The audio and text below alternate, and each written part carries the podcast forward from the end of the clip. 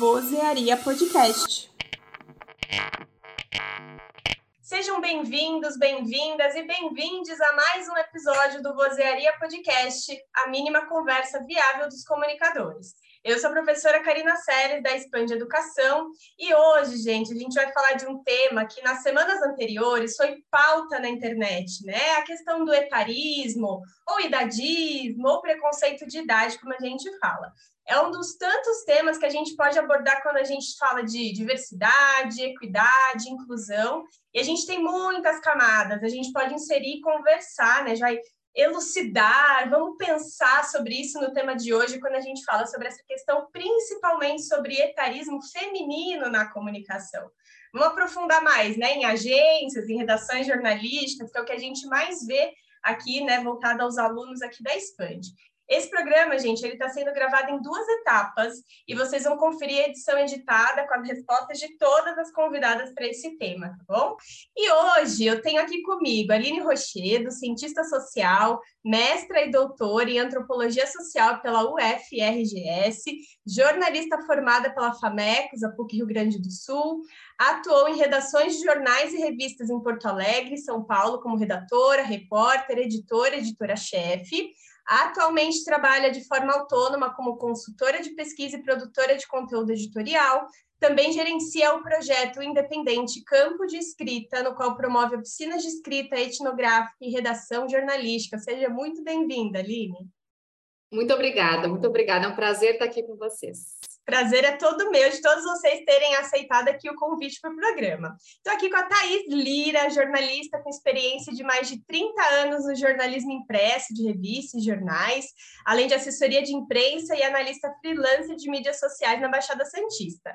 Ela é diretora criativa da Conecta, achei sensacional o nome, Comunicação e Marketing. É criadora do concurso Cerveja Artesanal Santista, com foco na economia criativa e valorização da cultura da cidade de Santos. Atualmente atua como produtora de conteúdo e ghostwriter. Seja muito bem-vinda, tá? Prazer, muito obrigada pelo convite. Acho que a gente vai aprender bastante hoje, trocar bastante. Essa é a ideia, tá? E eu tô aqui com a Lê, com a Alessandra Santos, gente. Ela tem uma história muito legal que para compartilhar aqui com a gente. Ela largou quase 20 anos de experiência na área da saúde em centro cirúrgico como instrumentadora de uma equipe de ginecologia e obstetrícia e hoje é estudante de jornalismo. Ela se diz paulista da Gema, ela reside na cidade de Osasco, é aluna expander da Jornada do Comunicador Completo. Gente, ela é jornadeira, tá? É determinada onde ela está aprendendo habilidades extra-faculdade, né, para aprimorar o seu trabalho de sua agência que está saindo do forno, a Happy Work. Seja bem-vinda, Lê. Obrigada pelo convite, Cá. Assim, me sinto privilegiada de estar aqui hoje, né? Como uma estudante de jornalismo, aprendendo ali. O ano que vem, se Deus quiser, concluo minha faculdade.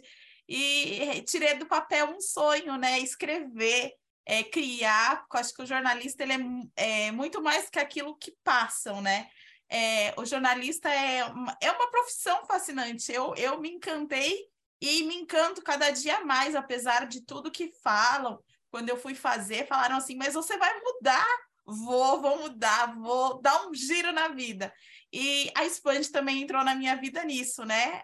Para abrir os horizontes, abrir a visão e obrigada pelo convite. Denise Becker, jornalista, mestre e doutoranda pelo Programa de Pós-Graduação em Jornalismo da Universidade Federal de Santa Catarina, pesquisadora no Observatório da Ética Jornalística Objetos, foi coautora da série livros, de livros Mestre da Reportagem, Trabalhou como assessora de imprensa na área educacional, trabalhou em redações como o jornal Gazeta do Povo, JB Litoral, integra a Rede Nacional de Combate à Desinformação e, gente, sua dissertação Transparência como Valor e Prática, contribuições do projeto Credibilidade para o Jornalismo Brasileiro foi vencedora do prêmio Adelmo Genro Filho em 2022. Gente, seja muito bem-vinda, Denise. Obrigada, muito obrigada pelo convite. Né? Eu quero saudar todos né, os ouvintes é, do podcast, as ouvintes, os ouvintes, a todos. E é um prazer estar com vocês. Fico honrada com o convite. Muito obrigada mesmo. Ah, eu que estou super honrada da gente falar sobre esse tema e trazer vocês, mulheres tão potentes. E eu estou aqui também, gente, com a Lidiane Faria, graduada em Relações Públicas pela Metodista, pós-graduada em Jornalismo pela Casper. Trabalhou em agências e empresas com passagens pelo Itaú, Globo, Edelman, Lures, e Fundação Casper Libero. Atualmente trabalha com planejamentos criativos, produz conteúdo para marcas, integra dois grupos de pesquisa, o Algoritmicom e o Influcom, onde discute as relações entre tecnologia e comunicação. Seja muito bem-vinda, Lidiane. Obrigada, Karina. Obrigada, professora Denise, todos pelo convite, o time da produção também. Vai ser muito legal conversar com vocês. Ai, gente, eu estou muito feliz que todas vocês aqui consegui reunir todas vocês porque é um tema muito importante para a gente falar, né? A gente está aqui por conta daquele ocorrido. Eu sei que agora o podcast, o tema, na realidade, está muito quente, né? Está esfriando, mas está quente, é uma coisa que deve ser falada sempre.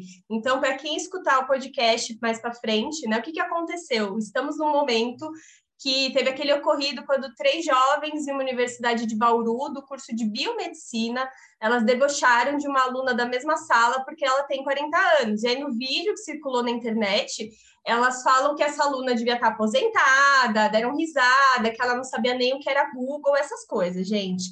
E no fim, alguns dias né, da gravação que estamos fazendo aqui, essas três estudantes desistiram da faculdade. E aí o tema deu até uma esfriada, mas assim, é uma coisa que a gente precisa falar sempre. Então, estamos gravando aqui em março de 23, estamos falando do mês da mulher, e por isso que eu trouxe essas mulheres tão potentes para falar aqui. Então, gente, a minha primeira pergunta para vocês é: vocês já passaram por alguma situação de etarismo? Eu vou começar com a Ale, porque você já começou a falar um pouco da sua experiência.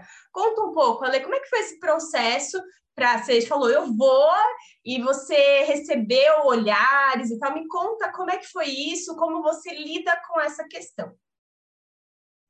Graças a Deus, cara, dentro de casa foi tranquilo. Meu marido me apoiou muito. Ele me apoia nas minhas doideiras, né? Um, é um parceiro muito legal. Mas a família em si achou meio estranho. Meu irmão me ligou, falou assim: como você vai trocar de carreira? Né? Aos 30, eu tinha, tava com 36 anos já. Não, por que não mudar, né? É, não é porque eu tô ali carregada de uma área que eu gostava, eu gosto, mas não porque não adquirir conhecimentos novos. Eu acho que não é a idade que nos impossibilita nada, não é a idade, né? Muito até pelo contrário. Acho que ela nos dá sabedoria e discernimento para saber aonde a gente quer chegar. Eu sempre gostei de escrever, eu sempre gostei de, de criar a parte de criação, a parte de designer. Por que não partir para algo que fosse me ajudar nesse nível, né? Nessa nova chance. E foi o que eu fiz. Foi um pouco difícil realmente algumas pessoas, mas o de resto eu não vi. A minha filha é uma menina hoje de 16 anos, né? Vai fazer 16, e ela também me apoiou. Mãe, vai sim, estuda. E é uma forma de eu mostrar para ela o quanto o estudo é valioso, o quanto o conhecimento nos transforma, né? Eu acho que não tem outra outra, outro aspecto. Eu falo isso por causa da, da, área da saúde. Você também estuda, você também se aprimora o tempo todo. Porque se você ficar parado, as doenças evoluem, os casos evoluem.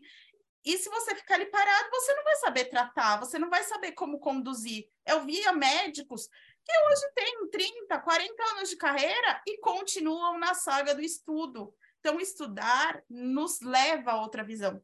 Acho que essas pessoas vivem no mundo à parte, porque hoje você dizer que uma mulher de 40 anos, tenho 41, tem que estar tá fazendo crochê, faz no, na hora vaga de criatividade, porque mantém o cérebro ativo, mas vamos estudar, não tenho na, eh, não há nada que nos desabone para isso, né?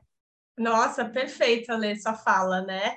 Thaís, conta um pouquinho, você já passou por alguma situação? Quando é, a como é o nome dela, me chamou para fazer parte do podcast, eu fiquei pensando, falei, será que eu já passei alguma coisa? Eu, recentemente, recentemente não, em 2021 eu fui demitida, mas eu acho que não teve necessariamente a ver com a minha idade, não sei, posso estar enganada, né? Não sei avaliar esse gestor que, que, que, me, que me dispensou. Mas eu acho que não teve muito a ver, teve mais a ver com, com umas reflexões que eles fizeram, enfim, talvez eu não me encaixasse. Mas eu, eu, eu sempre fui uma pessoa que eu, eu sempre busquei coisas novas, e, e desde que eu comecei profissionalmente, eu, eu tento saber o que está acontecendo no mercado, no mundo, porque a gente trabalha com informação e a gente precisa saber o que está acontecendo, né? Agora eu estou encantada com a Web3. Então, é um negócio assim, eu sou uma pessoa que fiz faculdade na máquina de escrever, porque eu comecei na faculdade em 92, eu estou louca com, a Web3, sabe? Com blockchain, enfim, com NFTs, com todo esse universo que eu estou começando a mexer e entender. E aí, o que, que aconteceu? Olha, eu sou uma pessoa que tem experiência em jornal, em escrever, e eu falei, gente, o que, eu vou fazer? Eu não sou muito da assessoria de imprensa, não sou muito do, não tenho muito esse, esse, essa experiência fácil. Eu falei, eu vou escrever. E aí eu comecei para outras pessoas. Então, eu tive que aprender a fazer livro. Eu nunca tinha feito um livro, eu nunca tinha feito um roteiro, eu não fazia ideia, mas eu fiz. E eu já estou indo para o terceiro livro, que eu escrevo para outra pessoa, e ler coisas novas, inventando coisas novas, porque a gente que tem filhos novos, eu tenho uma de 20, a gente também precisa saber o que eles estão fazendo, o que eles estão vendo, o que eles estão consumindo. A gente não pode deixar eles consumirem sem a gente saber o que é porque a gente precisa conversar com eles. Então, isso também ajuda, né? Você tem um filho que vai, ele, o que ele fala não, não seja um negócio do outro mundo, né? Então, você precisa saber. Mas eu vejo, eu percebo que nesse momento, é, as minhas tentativas de entrar no mercado, eu não consegui. É muito difícil, porque esbarra no 30 anos de experiência. E a, isso tem um outro impacto questão salarial. Eu sou uma profissional sênior. A o meu valor é um do profissional júnior, do profissional pleno. E, e as empresas de comunicação não querem pagar, né, gente? A gente é bem complicado essa questão do salário, né? E aí, eu escrever o livro é uma forma que eu tenho o meu valor, meu tempo, que eu coloco para a pessoa e a pessoa diz se aceita ou não, né? Então, isso também é, também tem, tem um pouquinho a ver isso. A questão do salário, às vezes, também impacta do mercado não contratar um profissional sênior, porque às vezes eles não querem pagar. E isso é uma coisa que a gente até vai conversar um pouco, que tem a ver com a cultura nos negócios de comunicação. Isso é muito normalizado, né? Essa questão do etarismo. E aí, quando a gente vai entrar daqui a pouco na questão do, da mulher, tem outras coisas envolvidas, né, tá? Então, isso que você falou é, é, algo que não é só você que vem percebendo essa questão de, ah, tem 30, tem 40 anos, ah, e aí tem os estereótipos, que, inclusive, o relatório, né, tem um relatório mundial é, de combate ao idadismo da ONU, eles falam sobre essa questão do impacto, né, que, que isso tem nas nossas vidas, né? Dos estereótipos, que é a forma que a gente pensa, os preconceitos, que ele fala que é a forma como a gente sente, né? E a discriminação, a forma como as pessoas agem com base nessa questão de idade, né? É isso que eles falam no relatório. Eu acho bem interessante a gente falar sobre isso, porque é algo muito latente no mercado de, de comunicação, e principalmente no de jornalismo, né? Denise, eu vi sua postagem no Instagram, conta um pouco da sua experiência para a gente. Então, é, aquela, esse, esse fato que aconteceu, né? É, é, a gente já vem tendo esse assunto, o etarismo ele já vem sendo discutido em, em vários aspectos há muito tempo, é, e a gente também sabe que não é uma questão que acontece só com mulheres. Mas quando se trata de mulheres, acontece também o sexismo ao mesmo tempo, muitas vezes até a misoginia, e isso é algo que nos preocupa bastante. Então, sob esse aspecto, é sempre válido falar, e eu acho que quanto mais amplificar essa fala, é, mais pessoas serão alcançadas, e principalmente mulheres. É, o meu, eu sempre digo que um dos meus maiores desejos é ter mulheres da minha idade ocupando seus espaços, inclusive na faculdade, inclusive nas cadeiras de mestrado e doutorado. Né? E para chegar lá precisa passar pela graduação, não tem outro caminho, né? Então, é, é, um desejo muito grande que eu tenho de ver mulheres assim como eu tive, né? Eu digo que foi um passo meio de corajoso de enfrentar é, uma sala de aula repleta de estudantes da idade dos meus filhos. E alguns mais jovens ainda, né? Eu tenho três filhos e eu fiz o caminho inverso. Eu, eu primeiro fui, eu casei, a situação me, me obrigou e me levou né, a assumir a questão familiar, de, de ser mãe, e eu optei por isso. Né? Eu fiz isso como uma missão de vida, de cuidar dos filhos até eles terem uma idade adulta. Só que faltava algo mais depois, né? Eu percebia que a maioria das mulheres que se dedicam exclusivamente para a família, para os filhos, é uma fase importante, é um período importante da vida da gente, mas uh, depois parece que fica um vazio, acaba que acaba o propósito.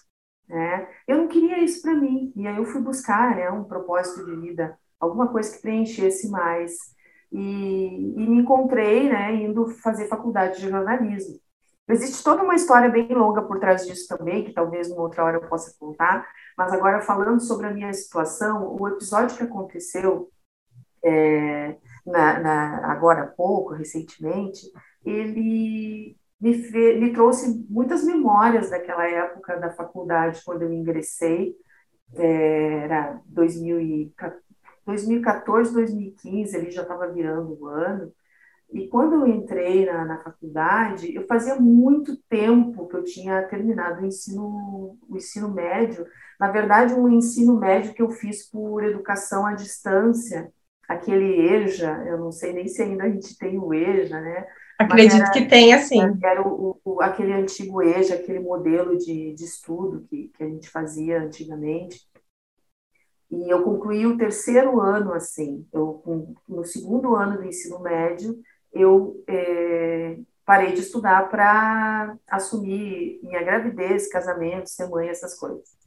Então, quando eu voltei, muita coisa tinha mudado completamente, mesmo que eu acompanhasse a vida dos meus filhos estudando, não é a mesma coisa que a gente entrar numa sala de aula de uma graduação, né? Então, meu desafio já começou no próprio vestibular, eh, na própria provinha de vestibular que eu fiz, eu entrei numa universidade privada, e mas a própria provinha para o vestibular já foi um desafio, a forma que as questões foram apresentadas, tudo foi desafiante, né? E aí, quando entrar na sala de aula é, com esses, esses jovens, é, vindos de, de, várias culturas e de várias né, formas de, várias, várias visões de mundo, é, é inevitável, alguma coisa né, ia acontecer, é, eu acredito que até por falta de maturidade.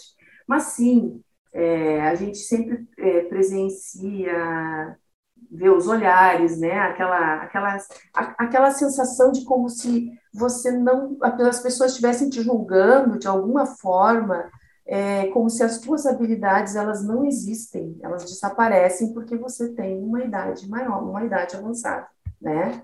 Isso sem falar que 40 anos hoje, não, né? Não, falando de, de idade, 40 anos é um 40, 50, eu, eu eu me sinto super jovem ainda, né? E produtiva.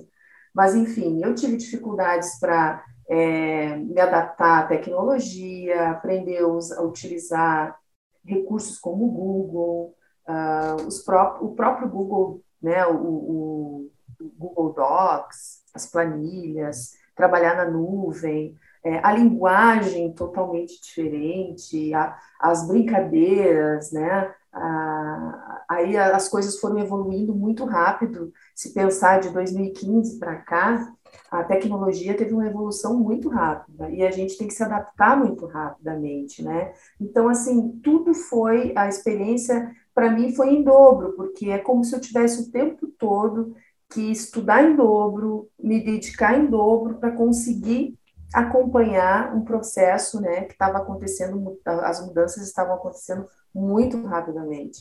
E, e, sem falar na própria aceitação né, dos colegas em sala de aula.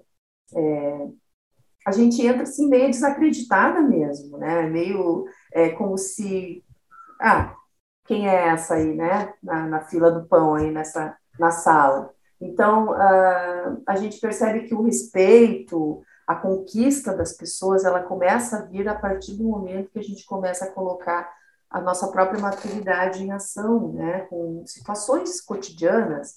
É, eu tive, por exemplo, que me adaptar não só à tecnologia, mas é, a própria o próprio novo acordo ortográfico, as mudanças que aconteceram também foram bem significativas para mim no meu aprendizado. Então, foi tudo muito novo, muito diferente.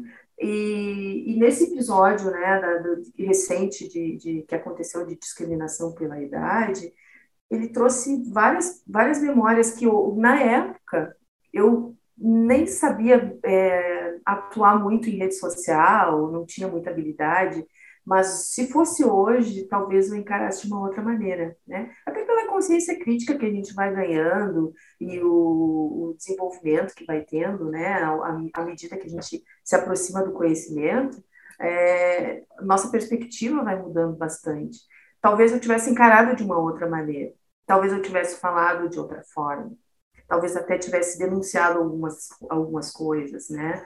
Mas assim, algo importante, é, até para alguma, algumas mulheres que, que, principalmente, não só mulheres, qualquer pessoa, né, é, que sinta vontade de buscar é, o conhecimento ou de ingressar numa carreira depois dos 40, depois dos 50, eu acho que sempre é tempo e a gente não pode paralisar, né, a gente não pode sucumbir frente a esses obstáculos, e isso é mais um dos obstáculos. A gente sabe hoje que Todas essas questões têm nomes, né? Discriminação, é, preconceito, é, estereótipo, mas é, algumas, alguns episódios serviram para mim como motor, sabe? Eu nunca parei, eu nunca fiquei paralisada por isso, mas aconteceu, foram questões é, pontuais, importantes e que em alguns casos até algumas questões eu mudei de universidade, eu, eu iniciei meu curso em uma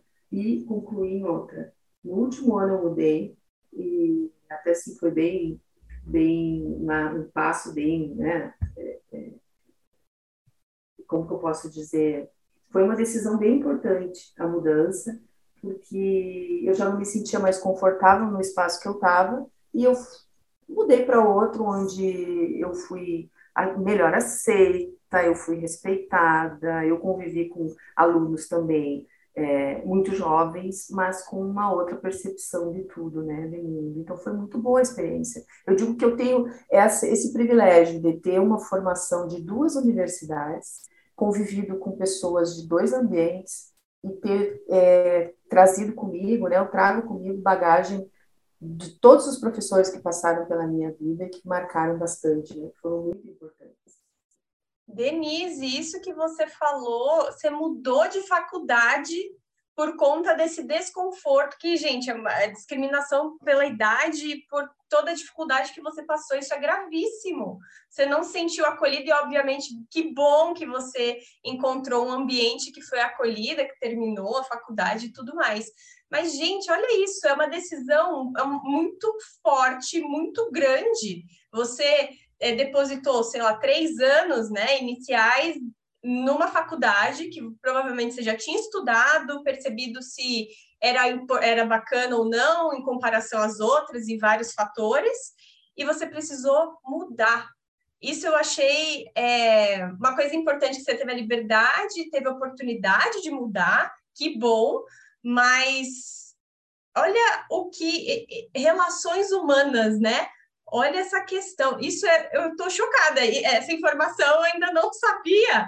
Então, é assim. assim é, não foi. É, é, é, quero deixar claro que esse não foi o único motivo, motivo uhum. né?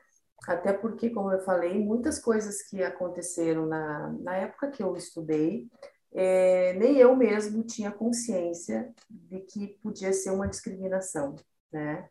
É, da gente também está tão envolvida com tudo e não, se, não percebe o que está acontecendo na volta.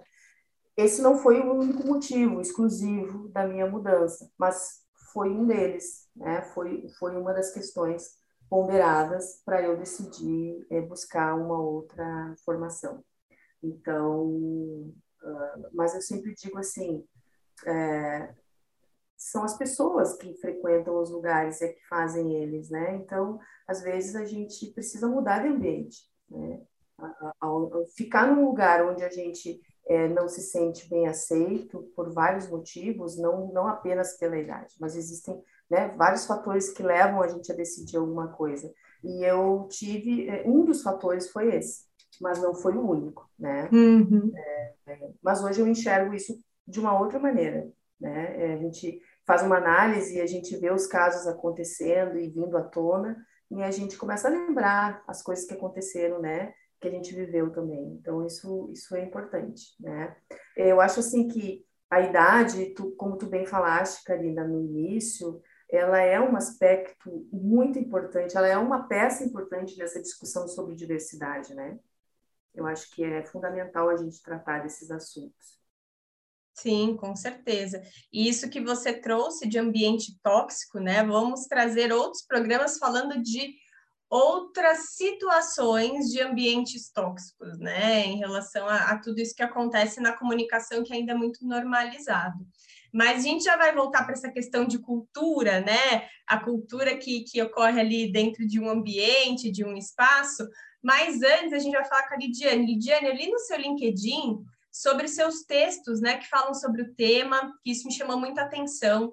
Eu lembrei, inclusive, algumas coisas que a gente já vai falar, de tudo que eu passei nas redações com colegas que trabalhavam comigo. Uh, também quando ingressei no mercado de trabalho de comunicação, mas foi ao contrário, eu era muito jovem, né? É, em 2021, você escreveu um texto falando sobre etarismo na comunicação, bem assim, é o target bem, bem afunilado, bem o que a gente trabalha aqui no, no podcast, né? Qual a motivação que você teve para falar desse assunto, que na época também era muito velado, agora, né, no, ultimamente estão surgindo, né, essas discussões e as pessoas estão tomando consciência, como a Denise falou, é, e que poucas pessoas falavam sobre isso. Como que você teve é, essa expertise para fazer essa pauta, podemos dizer assim? Legal. Então, Karine, na época, em 2021, eu participei de um, de um projeto com influenciadores, né? Porque eu trabalho com produção de conteúdo, planejamento criativo. E eu senti naquele momento uma certa dificuldade do time em buscar influenciadores fora daquele padrão lifestyle 2030, eixo Rio-São Paulo, né?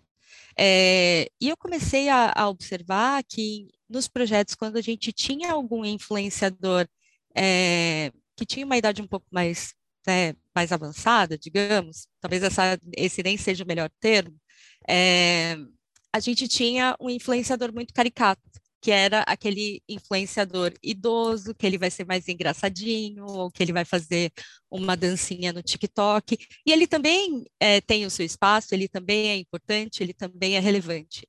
Mas a gente tem hoje é, e na verdade desde muito antes, é, pessoas que têm muito conteúdo, pessoas que são muito relevantes e que podem é, compartilhar não só suas histórias de vida, mas conhecimento como um todo. Né? É, mas eu percebia que nesses planejamentos a gente tinha um recorte muito específico né, de, de idade, e quando a gente é, provocava né, essa, é, essa busca para ir além, existia essa dificuldade. É, hoje a gente vem evoluindo bastante, a gente começa a perceber também outras vozes e a gente começa também é, observar outras pessoas também com, ganhando seus espaços, é, mas quando a gente discute é, diversidade, ela também precisa passar por esse pilar é, por esse, por esse pilar do etarismo também, né? Lembrando que o etarismo ele é não só discutido quando a gente olha para um preconceito com pessoas que são mais velhas, mas também com pessoas mais jovens, né? E quando a gente fala isso no mercado de trabalho, eu acho que é a gente olhar um pouco para como a gente vai é, trocar, como que a gente vai conversar, como que a gente vai discutir de igual para igual, trazendo esses conhecimentos à mesa, né? Então, hoje eu conheço é, profissionais que são excelentes e que são muito mais jovens que eu e que têm essa habilidade de, de trazer é, oportunidades novas e de trazer novas conversas e novas possibilidades para mim, assim como eles também me escutam e me respeitam quando eu trago um ponto de vista, às vezes até de, ah, putz, essa ação ela já aconteceu no passado e ela aconteceu dessa forma, o que, que a gente pode fazer diferente, né? Então, acho que a gente sair um pouco desse desse patamar também de pessoas mais velhas, elas sabem mais, viveram mais do que pessoas mais jovens, né? Mas a gente conseguir também é, trazer experiências que elas nos colocam no mesmo lugar. É, então, acho que foi um pouco disso, mas até voltando para a questão da, de qual foi a minha motivação na época, acho que foi um pouco é, de, de poder olhar novos nomes e novas pessoas e novas identidades é, dentro do mercado de, de influência. Isso é muito importante. Isso que você falou, né, tendo como experiência prática no, no mercado mesmo, trabalhando, sempre tem, eu sempre remonto aqui, sempre trago para cá o trabalho da professora Isaf Karaui, né, que ela fala sobre essa questão de influenciadores e tal, sobre esses espaços, e também tem o trabalho do pessoal da UPix, né, que fala muito sobre isso, sobre esses espaços que devem ser, é, é, a gente tem que ter, né, ocupar esses espaços, como disse a Denise. Engraçado, né? Eu sempre trago pessoas que têm a, o mesmo. Um, como se fosse a mesma forma de pensar que eu sempre falo, nós devemos ocupar os nossos espaços. Aqui eu também comento sobre isso, porque ainda mais voltada a jornalismo independente, né? Que é o que a gente trabalha bastante aqui, criação de empresas, de comunicação que trabalham né, respeito, uma cultura organizacional voltada a essa questão. Né? Isso que você trouxe, Lidiane, diga.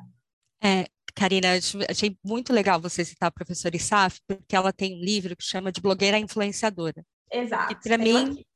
é uma das principais referências quando a gente é, estuda esse mercado. E vale até uma reflexão, que é a gente olhar para aqueles nomes que a ISAF mapeou lá atrás e perceber quantos, no, quantos desses nomes ainda permanecem hoje em evidência no mercado de influência? Né?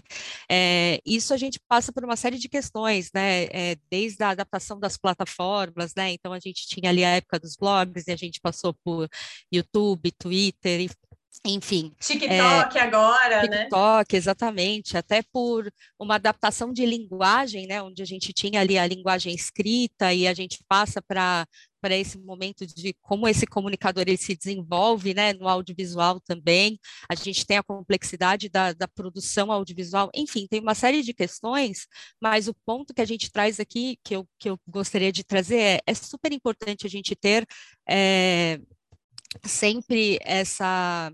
É, é, é novos nomes né, no mercado, mas ao mesmo tempo a gente também tem pessoas que têm um conteúdo muito interessante, muito relevante, que elas permanecem né? Ou que elas deveriam permanecer, ou por que, que será que essas pessoas é, saíram de cena?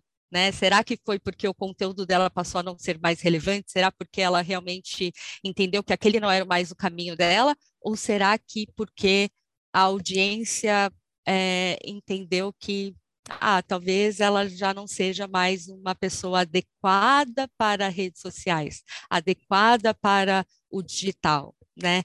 Porque o senso comum ele nos diz que a internet é coisa de jovem, né, digamos. E será que essa é uma verdade? Ou será que a gente tem também é, espaços que podem ser é, que, que, po que podem ser oportunidades para que diferentes gerações é, conversem e que diferentes gerações possam aprender umas com as outras também. Exatamente. Isso era uma coisa que, que você apontou, é, que eu sempre via também em filmes, né? Já vi outros podcasters falando sobre isso. Ah, não tem um filme que fale sobre aquela pessoa que na época falava que era meia idade e tal. É bem idosa, aquela jovem, aí surgiu lá Sex in the City.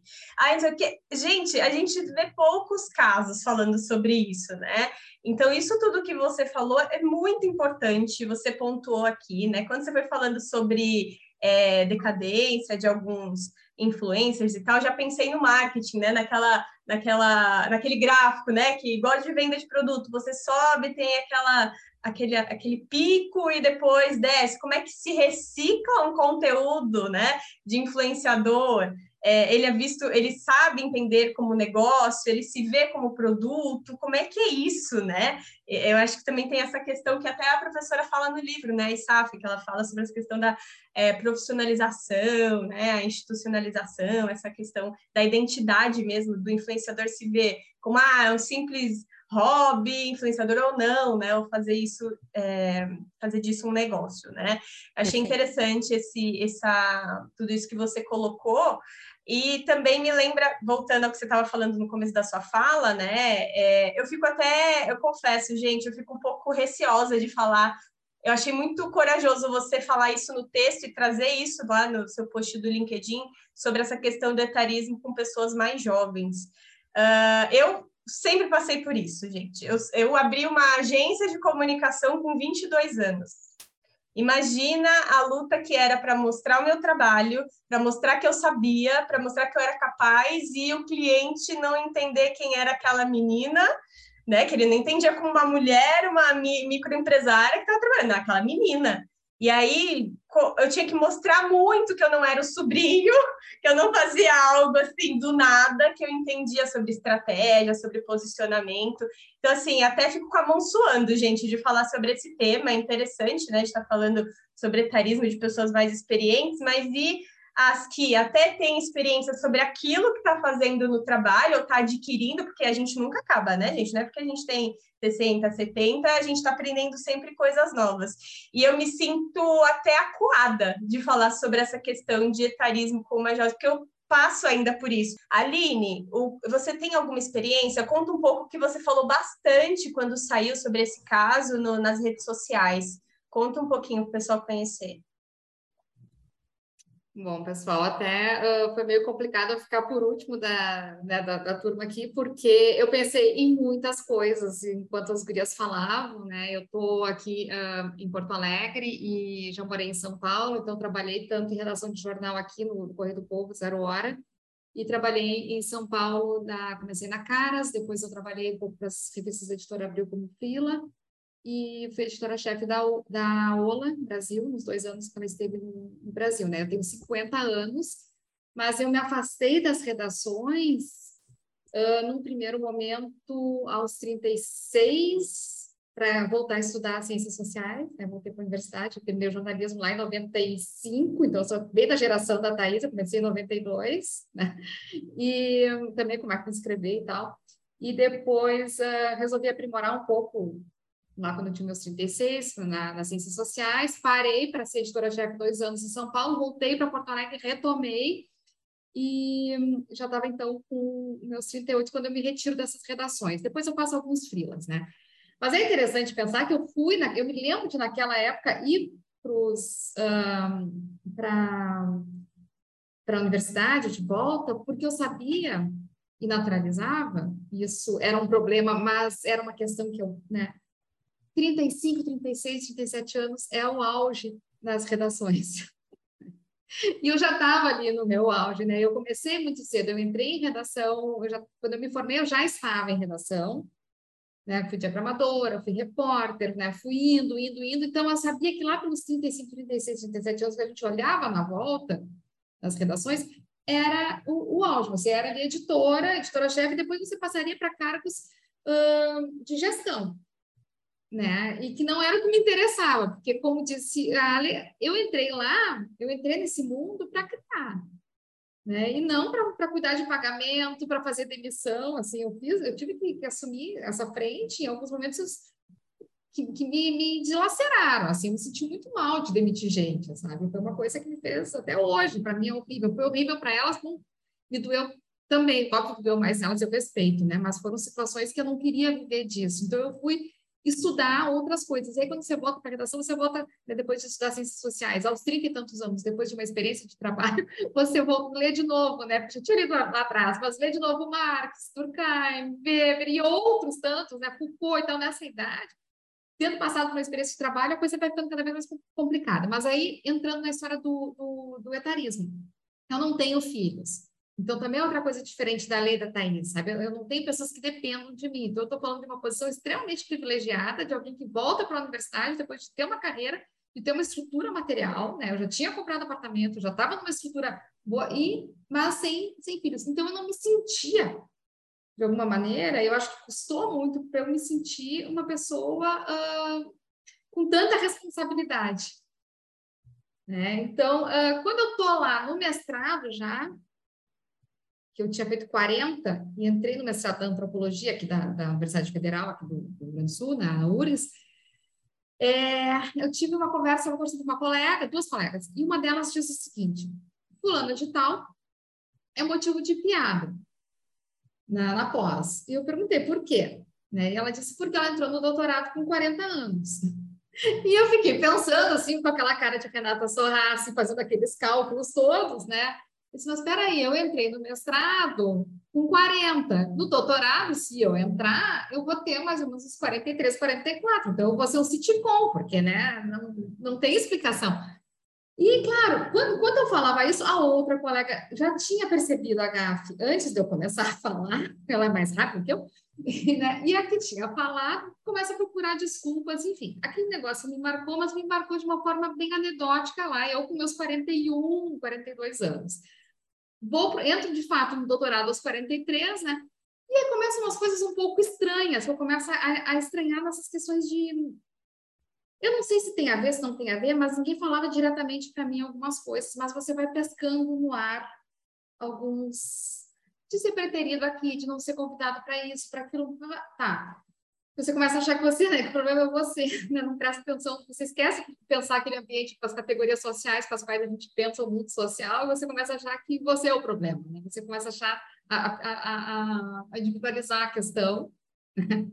mas uh, terapia ajuda, né? a gente se dá conta. Mas enquanto a gente está vivendo, a gente não, é, a gente vai sofrendo, né? Não, não te dizem, mas você sente.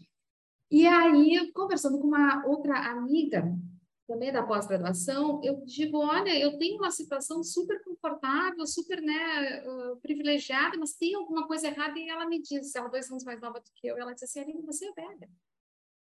E eu fiquei olhando para a cara dela e disse, eu? Disse, é, porque ela estava falando dela também.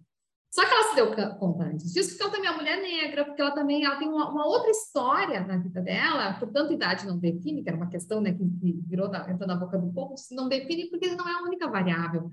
E os meus, os meus 50 anos não são os 50 anos de outras pessoas que estão numa outra realidade.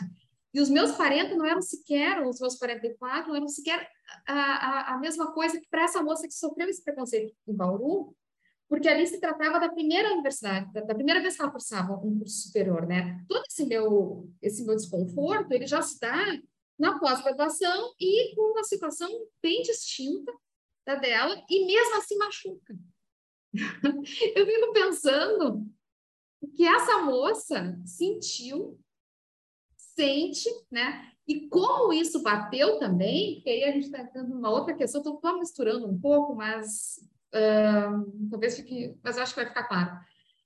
O impacto que deu, talvez por isso, uma outra questão bem dramática para muita gente, porque pegou mais gente, né? A velhice aos 40 anos. Porque tem esse limbo, né? Dos 30 e poucos, do auge para algumas carreiras, e os 60, que a gente estava puxando para os 50, e de repente essas mulheres chamam para as, três meninas lá chamam para os 40. Aí tu ofende uma gama, ou, né, tô, tô, ofende, tô considerando que elas estão considerando que estão ofendendo, né? A velhice é uma questão circunstancial, né? A gente vai passando o tempo, tá vivo, né, envelhece. Mas a questão da velhice aos 40, 50. É isso que pega. E isso, coisas que nós, inclusive, normalizamos, e, e, e, é tão, foi tão pedagógico, porque da noite para o dia, a gente foi, a gente, tantas pessoas foram para as redes sociais e para Facebook fazer um discurso comovidas com a própria vontade, com a própria consciência. Então, mas quantas vezes a gente também, né, lá atrás, não, não criou essa situação normalizando e repetindo e, e, e, esquecendo que um dia a gente ia chegar nesse, nesse momento, né? Então, essa discussão agora ela é importante por várias questões, inclusive para todo mundo botar, e, nós, né? Porque essa geração nova, é, de uma certa maneira, ela é, foi criada pela nossa, né? Mas parar de normalizar há 10 anos questões de o, o abuso moral, o abuso que a gente passava nas, nas relações, Hoje eles são impensáveis, né? São impensáveis. A gente passou por coisas que a gente não conseguia dar um nome para aquilo. Né? E agora, com a questão do etarismo, como bem observou a Karina, que essa pauta não morra.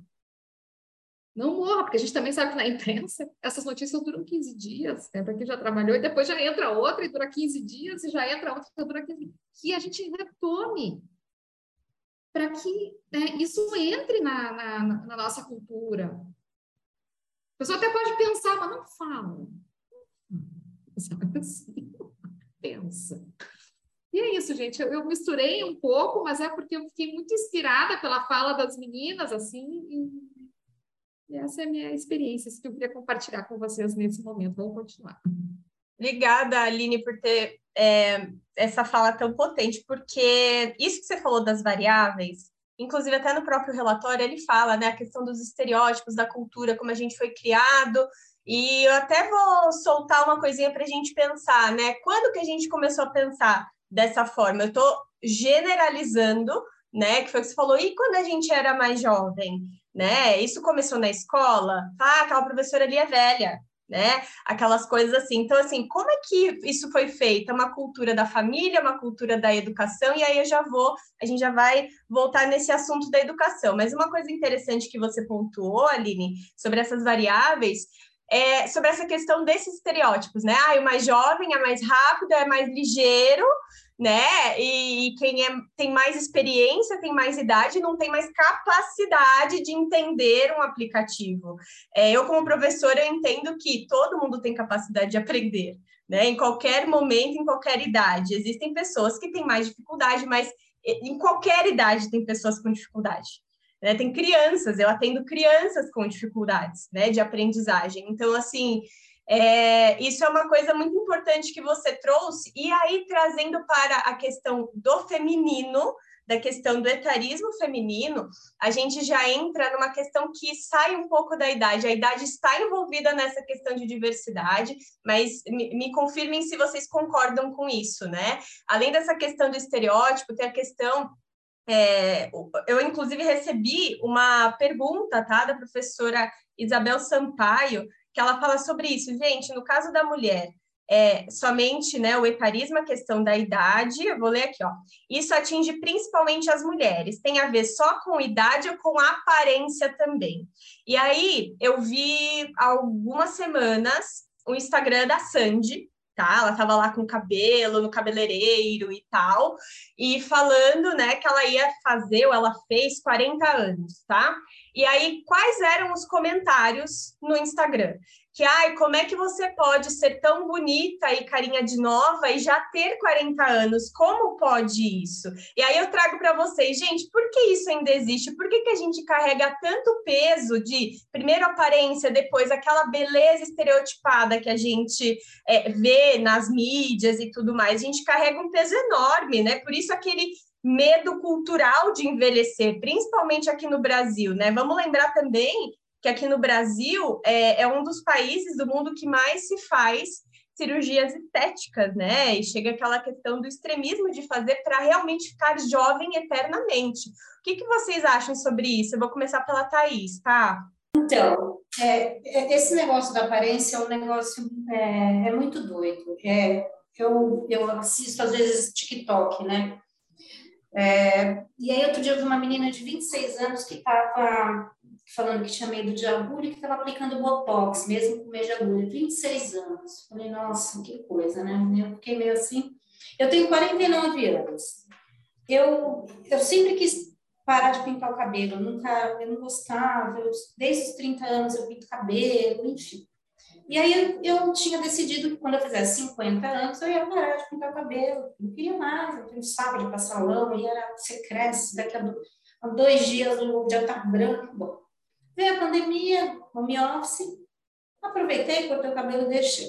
Porque eu, eu, sou bem resolvida em relação às coisas de, da, da, aparência, né? Eu me aceito como eu sou, claro. A gente vai fazer uma atividade para melhorar, a gente vai fazer uma dieta para emagrecer, quando a gente não está se sentindo bem, mas não existe uma pressão. Mas mulheres são, principalmente na era de rede social, expostas o tempo inteiro ao padrão de beleza X, Y, Z, e você tem que seguir esse padrão. E, e é muito difícil para quem não segue. Eu sou um exemplo que não sigo padrão de beleza de nenhum lugar, nunca fiz um procedimento estético, nunca fiz nada. Se um dia eu quiser fazer, eu vou lá fazer, não sei, pode ser que eu tenha vontade. Tem gente que gosta, faz, mas e a gente precisa é, tentar não é, chegar nessa fase da gente não, não, não, ter esse tipo de pressão, né? E nem a Sandy, a Sandy é uma artista, ela trabalha com uma imagem dela, ela é cantora, ela tem uma pele boa, ela tem uma genética boa, não é todo mundo com 40 anos vai ter. E tem mulheres de 40 anos que, por uma série de questões de trabalho, de genética, não tem a mesma coisa que a Sandy tem, né? E eu acho que a gente precisa é, evitar olhar um pouco esse externo, né? Principalmente numa fase que às vezes você está tá um pouco segura, ou, e, mas as mulheres são bombardeadas o tempo inteiro, e com dieta, e com emagrecimento, e pinta o cabelo, e faz unha, e faz sobrancelha, e faz, e faz peito, e quer dizer, é uma artificialidade que às vezes choca. Essa questão das pessoas quererem ser jovens a todo custo, é, isso é um tema muito importante da gente falar, que a gente entra na cultura desse padrão de beleza que é trabalhado nas, na TV, enfim, na mídia aberta, nas redes sociais aí. A juventude eterna, ela é um produto, né? Ela é um produto de desejo, e, enfim, e é uma cultura, né, da juventude eterna também que é plantada e que a gente compra, né? É, eu falo gente como no coletivo, né? No meu caso, Sim. não, mas é, as pessoas compram essa ideia de, de, de juventude eterna, né? Como se é, envelhecer fosse algo, problemático. Mas é um processo que todos vamos passar. Né? É um ciclo, é natural e todos nós vamos passar. Mas, assim, falando em dados, né? Só para trazer dados, no, no, as projeções do IBGE para. Quem, e quem trouxe essa informação, inclusive, foi a, a a Natuza Neri, eu estava ouvindo ela, as projeções do IBGE para 2060 são de que nós teremos mais idosos do que jovens no Brasil. Então, é, o Brasil, a população brasileira está envelhecendo. E são 7 milhões de trabalhadores hoje com acima dos 60 anos no país. E estamos aí produzindo, são pessoas que estão na ativa trabalhando, mas principalmente aquelas que eu noto essa questão do etarismo, ela, ela, ela pesa mais naquelas pessoas que, assim como eu, é, tinham um desejo de fazer algo e elas ficam travadas por conta da idade que têm. E de não serem capazes, de não se sentirem preparadas para enfrentar uma sala de aula, para enfrentar discussões, trabalhos em grupo, uh, apresentações de trabalho, apresentações orais, é, lidar com ferramentas, PowerPoint, né, as, todas as ferramentas de Google, outras coisas que a gente tem hoje, tanta coisa, ferramentas ágeis, enfim, é, eu acho assim, tudo parece ser um, um, obstáculo monstruoso se a gente for pensar, ah, eu vou dar um passo, eu vou começar a estudar. Mas não, não, não dá para ficar olhando para isso, né? Porque são, são todas Todas essas situações são desafiantes, mas são passíveis de aprendizado. Todos somos capazes de aprender a lidar nesse universo. É fácil, não é fácil, mas a gente consegue.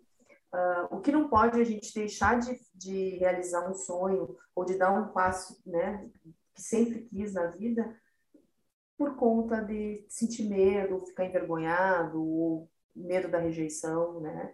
Acho que não dá para paralisar mais. E eu acho que hoje é, as redes elas têm muitos pontos, ela, ela, ela, ela traz muitas coisas negativas, mas também é, ainda a gente consegue é, espaço para dar voz para muitas questões né, que precisam ser faladas e amplificadas, e uma delas é que qualquer pessoa pode. Né, Exato.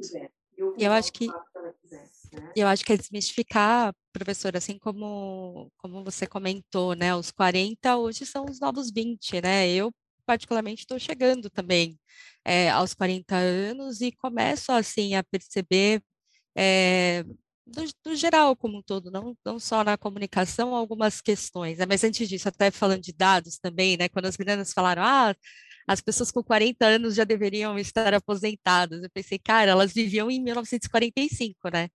Porque era em 1945 que a média de vida de um brasileiro era de 45,5 anos. Hoje a gente tem é, uma expectativa muito maior, né? Acredito que ali próximo aos 75 anos, mais ou menos. É, então, a gente ainda tem muita lenha para queimar, muita coisa para aprender. É, e aí, falando de uma experiência pessoal, né? Então, a minha formação ela é em comunicação, mas eu também me desafiei a estudar tecnologia. E aí, decidi me inscrever em alguns processos seletivos de estágio. É, e às vezes é, parando ali 11, meia-noite, né, para me inscrever ali, que era o tempo que eu conseguia. E aí você se inscreve em uma vaga e 10 minutos depois você recebe uma negativa. Ora, se você recebe uma negativa às 11 da noite, acho difícil é, você ter um profissional de RH ali trabalhando e criando um currículo. Se isso não existe, existe algum tipo de corte ou de critério dentro desse sistema que provavelmente ele foi é, programado por uma pessoa humana. Né? A gente coloca muito, muita culpa, às vezes, na tecnologia e na inteligência artificial e etc., mas a gente tem que lembrar que elas são feitas e produzidas e processadas e pensadas por humanos. E eu fico, eu fico muito é, instigada assim, a pensar que, ora, existe algum recorte ali? Será que esse recorte, por acaso, é um recorte de idade? Ou será que ele é um recorte é, por universidade? Quais são os recortes hoje que, que fazem com que a gente seja incluído ou excluído em um trabalho, em uma atividade, em grupos? Quais são esses vieses que são aplicados e que, por vezes, excluem e, por vezes, incluem?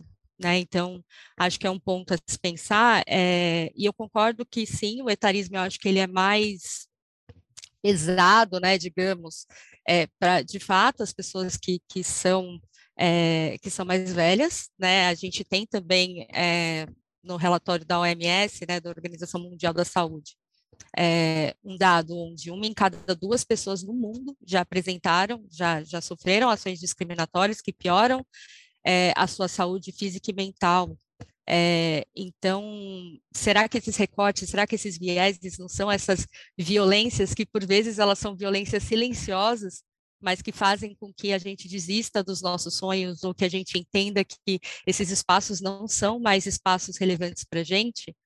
E, e, eu acho que só para fechar esse meu raciocínio é, se esses espaços eles não são dessas pessoas, quem está ouvindo, quem está escutando quem está consumindo esse conteúdo não se enxerga mais ali certo?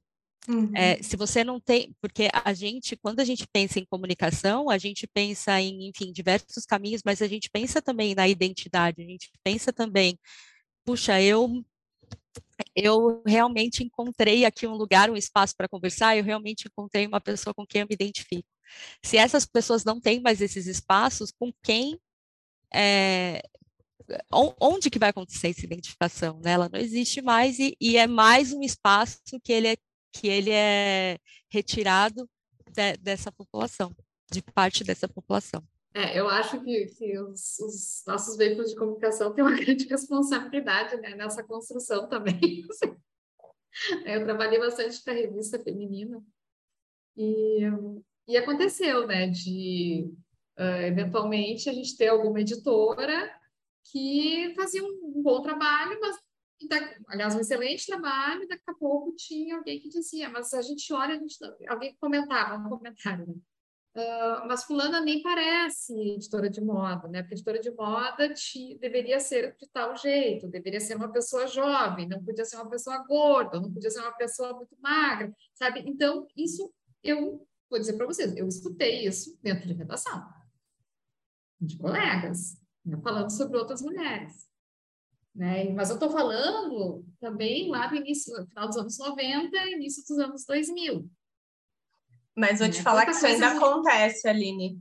Eu acredito que aconteça, eu super acredito que aconteça, tá? uh, deixa eu só fazer, acontece sim, que eu também tive uma experiência com assim, mas não pode ser assim, não pode, mas por que que não pode? Qual é o problema? Se a pessoa é competente, ela pode fazer qualquer coisa, entendeu? Não é, não é porque ela se veste de um jeito que ela não pode fazer moda. Existe isso e é infernal. Você não parece, mas não tem que parecer nada, né, gente? É. Então, a gente acaba vendendo essas imagens, aí a gente precisa também. Uh, tem vários estudos sobre isso, até mesmo na antropologia, estava me lembrando da Miriam Goldenberg, que, que estuda as mulheres, o envelhecimento e, e foca muito né, na, na velhice feminina, falando, ela já fez trabalhos comparativos entre, uh, eu acho que é Brasil e Alemanha, se não estou enganada, mostrando em que, que as mulheres mais maduras elas investem né, na questão das plásticas, etc, etc. E, e na Alemanha, em questão, na Europa, eu não a Europa, acho que é a Alemanha, e em questões culturais, uh, de curso, né, de, e outros, assim. Então, uh, essa é, sim, uma questão para a gente pensar como as redações se, uh, se fazem, né, se constroem esses ambientes. E, e, é interessante. Um, eu me lembro também, aí na, na, na URGS, né, na universidade, na pós-graduação, tinha de, de, um professor comentando que uma aluna uh, que era modelo, que eu disse, é, agora ela vai, vai continuar o trabalho dela de modelo, mas e aí ele falou assim, é, porque aqui ela não, né, ela sendo bonita e modelo, dificilmente ela vai ter uma uma carreira promissora na, na universidade. Então, eu super interessante. É, eu ouvi isso. Eu ouvi isso e, e eu me arrependo, eu estou contando isso para vocês, é a primeira vez que eu falo sobre isso. Porque eu acho que a, minha, a vergonha que eu sinto de mim mesma foi não ter reagido. Eu fiquei, eu não sabia o que dizer, sabe? Eu fiquei olhando para. E nem tinha mais ninguém, eu podia ter espancado a pessoa?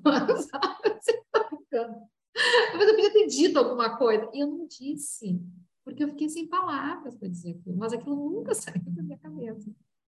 Olha que interessante isso que você trouxe para gente, porque assim, inclusive até vi, né, depois de tudo isso que explodiu, Aline, eu te mando meu abraço virtual aqui, porque na realidade a gente não. A gente acaba ficando se sentindo culpada porque não reagiu, mas a gente também ficou. Essa questão do choque, quando acontece no momento, é... não necessariamente você vai conseguir, você deveria, né? Depois você fica pensando, remoendo, meu Deus, eu devia reagir. Tem até postagens assim sobre isso, sabe aqueles Instagrams, óbvio, CC e tal, que fala sobre, né, é, essas questões. Então, assim, até fala sobre isso, porque muitas mulheres também já viram ou já passaram e não conseguiram ter reação sobre essa questão, e é uma questão cultural, né? E aí, isso que você falou de beleza e tal, vou sugerir dar duas dicas aqui para quem estiver ouvindo, que tem um, um relato sobre uma ex-editora, né, de revista de moda, que é a Bru Fioretti, ela fala, falou sobre isso bastante, fala sobre isso no Instagram, e quando vocês estavam falando sobre isso, eu lembrei de um livro que se chama O Mito da Beleza, da Naomi Wolf. Não sei se vocês conhecem, é uma coisa interessantíssima de ler, é, abre assim abre a mente sabe em relação a, a, essa pressão que a gente tem com essa questão de estereótipos e obviamente a questão da idade tá e aí quando a gente fala sobre isso vamos retomar a questão da educação que foi o que eu comentei né Uh, a gente fala de falta de acesso por conta dessa questão da idade, parece que rola uma pressão, né? É aquela pressão silenciosa de você ingressar, de você estudar, ou de você entrar, voltar para o mercado de trabalho, o que seja, voltado para essa questão da idade. Mas foi o que eu falei, né? Isso começa desde a, a nossa educação infantil, né? A, a, no caso, a universidade, né, pelas entrevistas que eu vi, da, da moça, ela falou que a universidade deu apoio, mas nem todas as universidades dão apoio e tem estrutura para mediar conflito, né, gente? Então, o que, que vocês acham em relação à educação?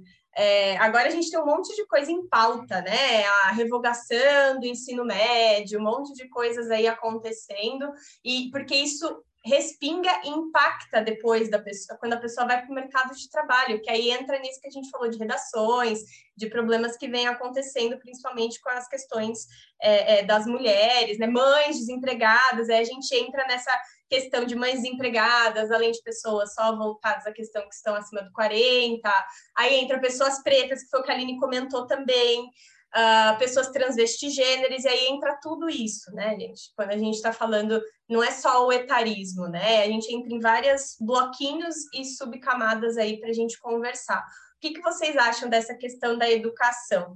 Diga, Denise. Bom, é, primeiro, eu acho que naquela época em que eu entrei na graduação, hoje eu acho que isso já deve estar mudando bastante, né? acredito que sim, mas uh, talvez tenha sido uma, uma novidade, tenha sido algo inusitado até para as próprias universidades, ou no meu caso, na, nas universidades que eu estive, de ter, especialmente falando, num curso de comunicação, né, num curso de jornalismo, uma estudante com mais de 40 anos. Né? Ah, porque talvez na, na pós-graduação seja mais comum de nós encontrarmos pessoas com idades né, mais de 40 e mais de 50, mas na graduação eh, ainda era muito inusitado. Então, acho que as pessoas estavam se acostumando com essa ideia, os próprios professores eram e são, na grande maioria, muito jovens ainda. Né? É, tinha professor muito jovem que já era doutor em jornalismo, ministrando aula numa sala de aula. Professores que não passaram metade de um processo de vida, né? Alguns ainda estavam começando suas vidas, especialmente a carreira profissional, né? Focados nisso. Então, talvez é, a gente também tenha que olhar esse aspecto. Talvez agora, eu acredito que nesse momento atual que a gente está, século XXI, com acesso à informação do jeito que a gente tem, essa situação ela esteja melhor é, contornada, apesar de a gente ter esse episódio lamentável né, que aconteceu é, nessa situação. Então, isso, isso nos dá um alerta de que né, ainda temos muito a avançar. Mas naquela época, em 2015, quando eu ingressei, talvez fosse uma novidade, principalmente no nosso campo de atuação, que é o campo da, da comunicação. E geralmente se espera caras jovens, né? geralmente quando é, os, os, estudantes geralmente que, que se atraem pela, que, que, se atraem pela, pela, pelo jornalismo, pela comunicação, ou é porque eles não gostam das exatas, né? geralmente, ou porque é, é, geralmente o pessoal entra na faculdade querendo ser a Renata Vasconcelos, né? o William Bonner, pensa geralmente na televisão, e então assim é muito uma cultura também da própria profissão. E, só que a gente sabe que as oportunidades são imensas né, na nossa área, inúmeras e, e, e várias funções que a gente pode ocupar. Mas é, essa, essa é uma questão, então, assim, que eu acho que é um, é um, foi, é um processo de aprendizagem para as próprias universidades. E eu acho que a cada episódio desses que vem à tona é uma oportunidade de cada instituição é, fazer uma autorreflexão né, com o seu corpo docente, com, o seu, com a sua missão e seus valores, é, principalmente as privadas, né, que tem é, essa, essa, acho que a liberdade maior de, de rever esses aspectos, porque numa universidade pública, por exemplo, eu estou inserida numa universidade é, como a UFSC, que é, preza pela diversidade, né? Então, eu me sinto super acolhida ali. Eu me sinto ocupando o espaço que eu quero, as oportunidades que eu quero, uh, em tudo que eu vou participar e que eu consigo uh, atuar, que eu sou aprovada em algum processo seletivo, para ocupar algum cargo, né? É, eu sempre fui bem acolhida e, e tenho respeito. Que eu acho que é uma, mais uma cultura das federais. Eu não vou generalizar aqui, porque eu não conheço as outras, né? Mas na que eu estou inserida, estou super bem acolhida. Mas é, eu acho que esse é um processo e ele acende um alerta para que todos nós, como educadores, é, tanto a parte dos professores, mas também os estudantes, os colegas, né, os discentes, os alunos, que se, que se faça essa reflexão. Quem é o teu pai? Quem é a tua mãe? Eles tiveram uma profissão? O que, que eles fizeram? É, eles, eles hoje, se alguém está, por exemplo, um jovem está na universidade e que teve uma, um pai e uma mãe por trás para segurar tudo para que ele chegasse lá, né? Às vezes um pai ou, existem aquelas os privilégios, as famílias que que já nascem, né, com privilégio, com acesso, mas existem aqueles que não, existem os estudantes que também são jovens, que entram para a universidade, que trabalham e estudam, que fazem três turnos, né? E não é fácil para eles também. É, assim como as pessoas mais velhas que entram para uma graduação para poder é, é, ter cargos, é, almejar cargos é, maiores no, na sua empresa, e elas também têm os três turnos e ainda têm muitas vezes uma família, têm filhos, né? tanto, tanto, homens como mulheres. Então é uma cobrança muito grande sobre tudo, né? Sobre todas as pessoas. Então eu acho que a gente precisa ser mais tolerante, né? E a gente precisa acolher mais essas pessoas. Agora, eu queria falar só, fazer uma observação em relação à nossa profissão, a, a, ao mercado da comunicação em geral. Era que eu ia puxar, Denise, é, exatamente. Tem, tem, uma pesquisa que é o perfil do jornalista brasileiro, realizada inclusive aqui pelos os professores aqui da UFSC, uh, e que está disponível também lá no site da FENAGE. Essa Isso. pesquisa de 2021 foi publicada em 2022. Então, assim, ela mostra que os números é, os números dessa pesquisa indicam o envelhecimento dos profissionais. É, tu falaste ali, Karina, do, do, dos, dos 40 anos, né? E assim, ó, 41, 41 a 64 anos é, são 35,8% é, dos profissionais hoje no mercado brasileiro é, que estão representados. Então, esse é um número muito significativo, sabe? É, então, assim, são a, a, pesquisa, no caso, ela dividiu o, o, fez a divisão dos jornalistas brasileiros em três categorias, que são dos jovens de 18 a 30 anos, né, que ali representam 29% dos profissionais, depois os mais experientes, ali com 31 e 40 anos, que reúne 30,3% da categoria, e depois os de meia idade, né, que eles colocam, é, que também é, um termo para falar, de 41 a 64 anos, 35,8% dos profissionais. E com mais de 64 anos, somente 5%. Dos que estão no mercado de trabalho. Estão atuando né, no mercado de trabalho. E a gente sabe que é um mercado é, que está cada vez mais difícil, que cada vez mais precarizado, em que os jornalistas são cada vez mais desvalorizados, né, descredibilizados, deslegitimados pelo que fazem. A violência contra, contra jornalistas né, é imensa no país, não só no país, mas no mundo, mas a gente está falando de Brasil. Então, a gente tem que lidar com várias frentes, né? Além dessa questão da idade, também existem outras questões bem importantes, né? Mas eu também percebo, assim, que nós, no Brasil, se tratando de profissão, de acordo é, segundo essa pesquisa do perfil dos jornalistas brasileiros, a gente pode dizer até que estamos é, num, num, patamar de equilíbrio entre as idades né, que ocupam a profissão. Claro que se, se for se aprofundar mais no, no relatório, é, a gente percebe que assessoria de imprensa é uma das, das funções mais ocupadas, né? Até porque essa questão da esse êxodo do mercado acaba abrindo mais oportunidades para as assessorias, abertura de agências de comunicação, jornalistas experientes assumindo, né, é, esses postos de, de, agências de comunicação e fazendo esse trabalho também. Mas eu queria, né, só queria trazer esse dado para ao conhecimento, né? Se alguém quiser dar uma olhada na pesquisa, no relatório, ele fica disponível no site da FENAGE. É maravilhoso. E também tem na da universidade, né? Eu, inclusive, eu respondi, eu fui uma das respondentes, gente. E a Lê, que já está estudando, o que, que você sente, Lê, em relação a isso, né? Não somente ao etarismo, mas essa estrutura, é, é, é uma cultura né, geral de educação que a gente acaba passando aqui, né, no Brasil, principalmente. Como eu voltei a estudar na época da pandemia, eu voltei no, na modalidade EAD.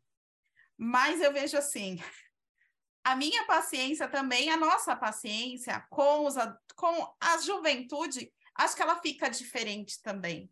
Porque você começa a escutar os absurdos, e aí eu acho que você não vai. Eu, pelo menos, não vou aceitando, eu vou sendo muito crítica e arranjando encrenca. Porque é aquilo que eu falei, a gente, qualquer idade, a gente pode chegar aonde a gente quer. A gente é capaz, desde que você tenha vontade é aquela história. A gente não sabe o contexto dessa pessoa para voltar a estudar aos 40, porque lá atrás também podia não ser fácil, ou não só não fácil. Eu entrei em biologia aos 20 anos de idade. Que maturidade que eu tinha? Eu não tinha maturidade, gente. Eu fugi do laboratório de biologia com medo do laboratório. Eu tinha 20 anos de idade, tinha acabado de sair da escola, era uma criança, num mundo onde tudo era novidade, onde era novo. Então, assim, é... e eu já peguei uma turma de pessoas com mais idade. A minha sala toda, é, a gente tem alguns encontros é, online e você não vê ninguém novo, tudo de 40, 50. Tem advogado formado fazendo jornalismo porque é paixão da vida e resolveu voltar. Então, eu não encontrei este problema. Mas eu acho que é, quando você vai realmente para a instituição, a educação, aquilo que ele aprende dentro de casa, aquilo que a gente transmite. Eu acho que o fundamental é aquilo que o pai e a mãe transmite para o seu filho.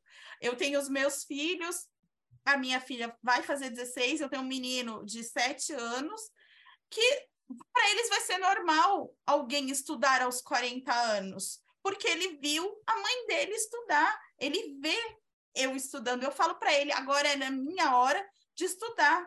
Então, para eles isso vai ser normal, isso não vai ser um choque de encontrar alguém aos 50, aos 60. O pai deles, meu esposo, tem assim, 48 anos e também voltou a estudar agora, porque ele não teve oportunidades. Né? Ele vem de uma classe social mais baixa, é, aonde a família falava para ele: trabalha, você tem que trabalhar e trazer dinheiro para casa. E eu fui mudando a, a visão dele: não, meu filho, tem que estudar. E ele viu depois, posteriormente, que ele tinha que estudar. E aos 48, ele depois se matriculou na faculdade. Então, eu acho que é muito mais da questão da educação, da gente mostrar para os nossos filhos que não importa qual é a idade. Voltando à beleza, a Sandy linda, maravilhosa, a genética dela é essa, gente. Só olhar para a mãe dela, a mãe dela sempre foi aquilo. Eu sei porque eu era fã de Sandy, acompanhava Sandy. Agora, as pessoas cobrarem da gente o pintar cabelo, eu não pinto também meu cabelo, pinto de rosa. Para ser algo que me faz bem, me é, né? Mas dizer que eu vou passar tinta, não. Outro dia minha cunhada olhou e falou assim: Nossa, quanto cabelo branco você não vai pintar? Não, não vou. Eu aceito meu cabelo como ele é. Eu aceito que a idade está chegando. Pode não parecer, mas chega para todo mundo. Então, acho que isso é, a gente tem que é, a sociedade, a família, ela tem que quebrar paradigmas e ela tem que ensinar que é normal, que as pessoas têm qualidades N, seja em qual idade for e não normalizar essa é, beleza fake, essa beleza artificial, né? Eu trabalhei com a área de, de odontologia, que é onde tem uma das áreas mais pesadas de harmonização facial. Gente, eu acho aquilo absurdo, porque a pessoa se transforma em outro ser. Ela não é mais ela. Quer dizer, nós temos um padrão de pessoas iguais. Né? Você olha para um, olha para o outro, você fala, quem é quem? Né? Vai se perdendo o, a essência. Então, educar os nossos filhos para aceitar, educar a nossa a nova geração para aceitar o que vem, né, nesse jogo da vida. O jogo da vida, ele tem as suas fases, tem as suas etapas. Então é isso, é ensinar isso. Mas é cada dia mais difícil, porque a gente tenta ensinar uma coisa e o mundo ensina outra. Então é um jogo bem, às vezes, cruel. Diga, tá. E eu, eu acho que a gente às vezes também tem que se desconstruir, né? É, dos nossos pensamentos, dos nossos preconceitos. Eu, a Aline e eu somos de uma geração que a gente veio com muita bobagem na cabeça, veio com muita, muita informação errônea sobre uma série de coisas, é, como mulheres é, né, que, privilegiadas tal e a gente teve que se desconstruir ao longo do tempo para evoluir como ser humano. E essa questão da idade, a gente também. A minha mãe, é, quando eu nasci, minha mãe já tinha 40 anos. A minha mãe já era uma mulher é, mais velha que, imagina, mulher de 40 anos não tinha filho. Tanto que as, as, pessoas achavam que eu era filha da minha irmã, que tinha 17, porque minha mãe, imagina, uma, uma senhora de 40 anos ter outro filho, tudo errado, né? Imagina. E, E, e, e, o meu pai também foi um, um que teve que estudar tarde. Ele estudou depois dos 30, foi fazer curso técnico, porque ele não teve oportunidade também. Então, na minha casa, a gente sempre foi a questão do, do estudo, da idade. Claro, eu lembro, meu pai morreu, ele tinha, ele tinha 52, ele era muito novo. E minha mãe, quando minha mãe ia fazer 52, eu falei, pronto, tá velha, vai morrer. Eu já achei que ela fosse morrer, eu era novinha. E depois eu fui vendo que não, né? É, foi um, um acaso. Ele morreu muito cedo, mas ele não era velho. E eu, daqui a pouco, eu vou fazer 52 anos. E, e a gente, eu nem penso, não, nem acho velha. Eu tenho uma eu tenho 50 anos. E, e uma coisa que eu acho também, que, que eu vou trazer para a gente refletir, existe um gap aí dos 45 aos 65 anos, principalmente são mulheres que trabalham, mulheres que estudam, que e elas ficaram meio perdidas nisso. Hoje eu fui almoçar com uma amiga que tem 62 anos, é uma amiga também, ela é produtora cultural aqui em Santos, Denise Covas. Ela ah, Denise! Trabalhei com é, ela. É, e aí a gente foi almoçar e ela falou, Thaís, tem um gap aí dos 45 ou 65, que são pessoas que estão com tudo, mas elas não encontram curso de de é, hidroginástica, elas não querem, elas estão ativas, né? E, e, e mas onde, o que, que vai fazer essas pessoas? O que, que essas pessoas podem fazer? Podem fazer muita coisa, né? A gente tem que fazer, tem que trabalhar, gente. E a, essas meninas, as três infelizes, né, na fala, elas falaram tanta bobagem que elas vivem num país que as pessoas se aposentam cada vez mais tarde, né? A gente, dependendo quando for, a gente nem se aposenta mais. E elas já vão aposentar. Elas são tão descoladas da realidade, entendeu? E às vezes não consegue, não consegue aposentar. Se tiver um mínimo de organização, você não consegue aposentar. Então, é tudo errado, né? Tudo errado. Eu lamento esse tipo de coisa, é a questão da educação mesmo que a gente veio falando de e que a gente tem que se desconstruir todo dia. Eu todo dia faço uma reflexão. O que que eu, né? Eu, porque eu também falava muito bobagem. E eu tive que aprender a não falar tanta bobagem e não deixar, se alguém falar uma bobagem, agora não falo mais bobagem na minha frente porque eu vou bater. Não, para com isso que você está falando besteira, né? Então, a, a, moça conseguiu, mas, né, ela ficou muito abalada, mas eu acho que se eu tivesse, fosse o meu caso, eu já ia ter uma outra postura. Muito bem. Como você vê, Aline, essa questão que a gente falou de educação, porque eu acho que você também pode agregar essa questão da antropologia, dessa questão da sociedade, que você conhece com certeza mais do que a gente. Eu estava bem, eu me diverti muito com a fala da Thais aquela hora que ela falou mesmo que a, que a gente veio de uma geração que falava, né, uh, que veio com vários, vários e vários preconceitos, né, eu tinha muitos deles na minha, na minha mochilinha ali, e, e, eu acho que nesse aspecto, o convívio com essas pessoas mais jovens na faculdade foi um frescor. Né? Isso eu aprendi, inclusive teve uma outra situação em que eu estava diante de uma de, de tava o que hoje eles chamam de abuso moral, sabe? Assim, e abuso psicológico em alguns momentos de conflito mesmo da minha do, do meu percurso na academia, em que colegas 20 anos mais novas do que eu me disseram, Aline, isso é abuso. E eu dizia, ah, obrigada. Sabe? Elas foram me ensinando também o que, que era abuso. Né? Que... Então, eu acho que teve muito aprendizado nesse sentido. Quando eu entro na faculdade, lá nos meus 30, volto para essa faculdade nos meus 30 e poucos, 37 anos, acho que foi, e entrei com a turma, foi uma coisa.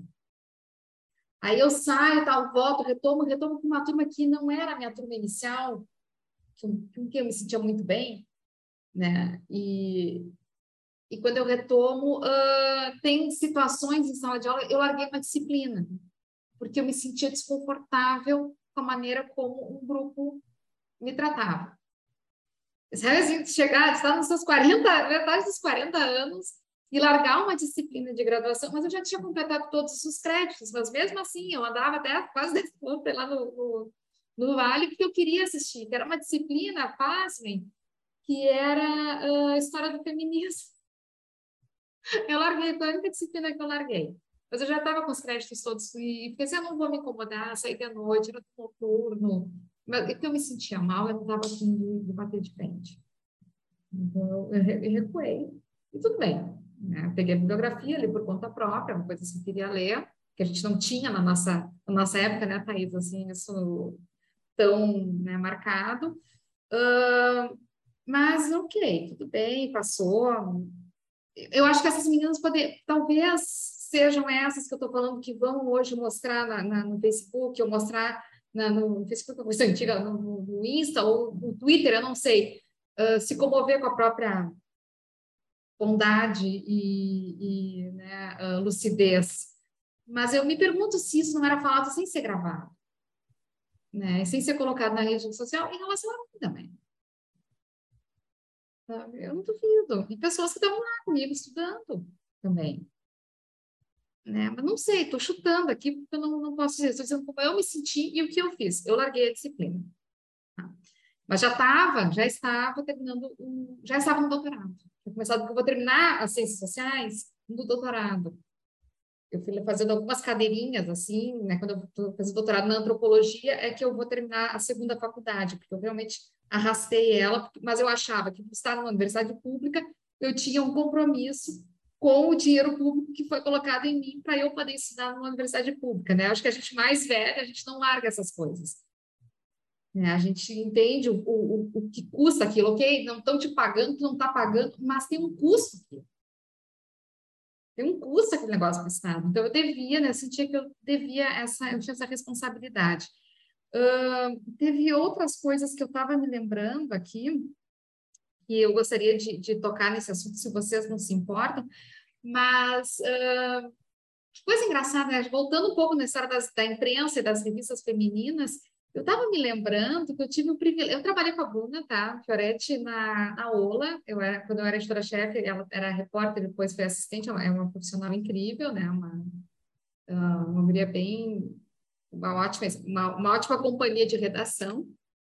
Uh, mas eu me lembro de que eu tive o privilégio de trabalhar, por exemplo, com a Regina Guerreiro. Eu mais menina, né? E Regina na redação.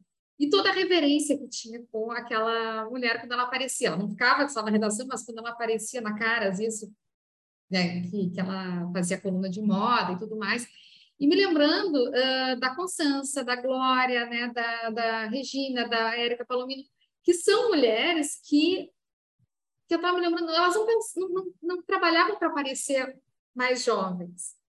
Né? Eu acho que são exemplos de redação, dessas redações mais antigas, que a gente, que talvez tenham ficado muito marcadas para mim.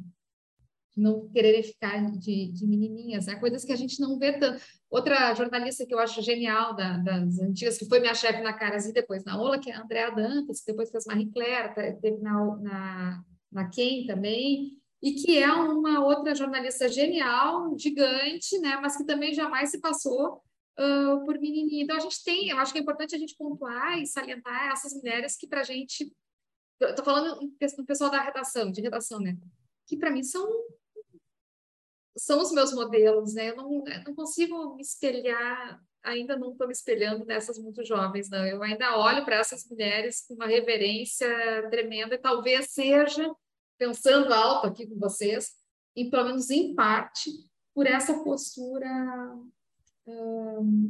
madura mesmo, né? Exemplar que diz respeito à maturidade tem tantas coisas, tem tantas frentes que a gente pode falar sobre isso, né? E aí eu vou trazer um pouco, gostaria de falar um pouco da Lidiane também, por ser RP, né? Então, assim, o que, que você, o que, que vocês duas podem falar aqui em relação a isso, né? Eu sei que é muito, ah, redações, ah, agências, mas na minha visão, deve ser criada uma cultura de respeito, mas não aquele ESG falso, né? Que é aquilo que você fala, nós somos sustentáveis, nós somos maravilhosos, a, é, great, é, é, empresas, pra, melhores empresas para trabalhar, não é isso que a gente está falando, a gente está falando das pessoas que estão ali, né, do desenvolvimento, do cuidado que o empregador tem que ter com o empregado para ele conseguir se desenvolver, trabalhar melhor, ter mais produtividade, mais qualidade de vida, porque a gente sabe que o sistema ele opera para que a pessoa não tenha isso. para que ela não tenha esses acessos. E isso também entra com essas questões, né? E o respeito, o respeito também está dentro, aí entra essa questão de diversidade e de etarismo, dessa questão de respeito às idades, né? O que, que você pode falar um pouquinho, Lidiane, e depois a Denise ela complementa. Eu acho que o profissional de, de comunicação, de relações públicas, que trabalha com essa questão da reputação da marca, dificilmente ela vai conseguir é, uma, é, realizar uma boa gestão de um produto ruim, de uma gestão ruim, de uma gestão que ela é ineficiente. É, nem é o trabalho do Relações Públicas mascarar esse tipo de situação, né? É, essa, isso é, não seria nem ético. Hoje, quando a gente fala principalmente é, em redes sociais, com essa onda de layoffs, de, de, uma série de questões acontecendo, as pessoas elas estão perdendo medo é, de explanar questões e situações que acontecem com elas. Então, é, teve um caso bastante recente, é, a gente teve uma situação de, de, assédio dentro de um programa de entretenimento, um dos patrocinadores é, se posiciona e, e, faz uma publicação nas redes sociais dizendo que ela é contra aquele tipo de situação, dizendo que ela é contra o assédio, e logo em seguida, no LinkedIn, aparece uma funcionária dizendo, opa, peraí, vocês estão dizendo que vocês são contra o assédio, mas eu vou contar para vocês o que eu vivenciei dentro dessa empresa. É, então, essa, essa transparência, ela, ela não é só necessária, como ela é obrigatória. Né? A gente é, dificilmente você vai ter um, um, uma situação que ela vai ser abafada ali, porque hoje você tem diversas frentes. Então, é, Denise pode até dizer, né, muito melhor do que eu, porque tem, tem a, a sua tese também, né? É, mas o que eu posso dizer em termos de vivência de mercado é que esse tipo de pedido ele não deve mais nem chegar na mesa do profissional de, de comunicação, né? Esse tipo de situação ela precisa ser é, ela precisa ser exercitada antes. Ela precisa ser olhada no momento em que a gente vai pensar não só num plano de crise, mas num plano, num plano de posicionamento de marca mesmo. O que é aceitável dentro da minha companhia? O que não é aceitável dentro da minha companhia? Quais são os valores que são inegociáveis? Quando a gente fala de cultura e a gente fala né, tanto de eu preciso encontrar profissionais que tenham fit cultural, que fit cultural é esse? Né?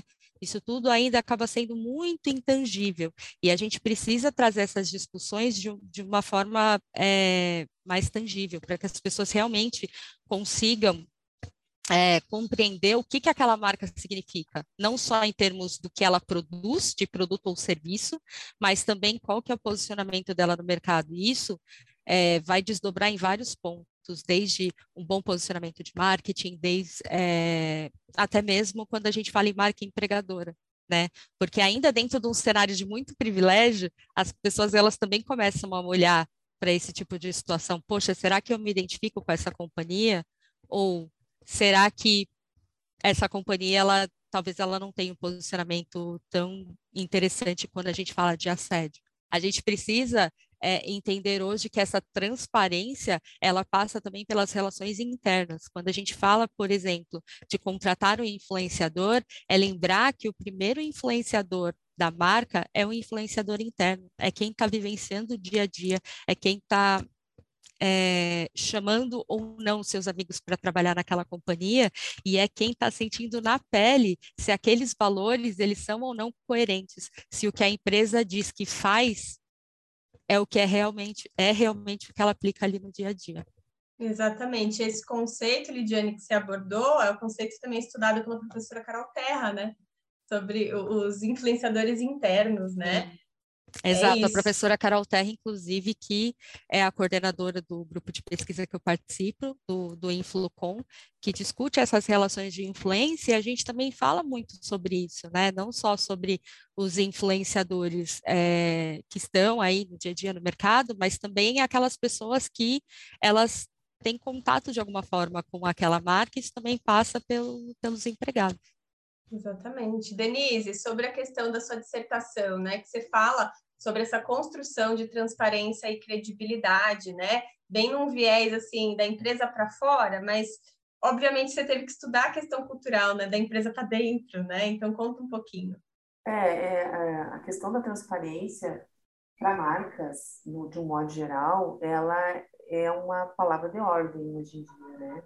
Uh, quanto mais transparência, mais vai gerar lealdade, identificação com o público, mais vai atrair o interesse das pessoas. Só que essa lógica, quando ela tra tu traz essa lógica para o jornalismo, ela é um pouco diferente, porque existe aí um, um confronto com a questão da cultura profissional, a, a forma né, a, de, do fazer jornalístico, né, a, até a própria postura é, ocupacional do jornalista de que é, existe aquela questão, é, jornalista não é notícia, né, quem tem que aparecer é a notícia, e, então existe um movimento e ele sim, ele é de fora para dentro, para que essa transparência ela se manifeste e ela acabe é, sendo adotada mesmo como uma política dentro das empresas, das organizações jornalísticas.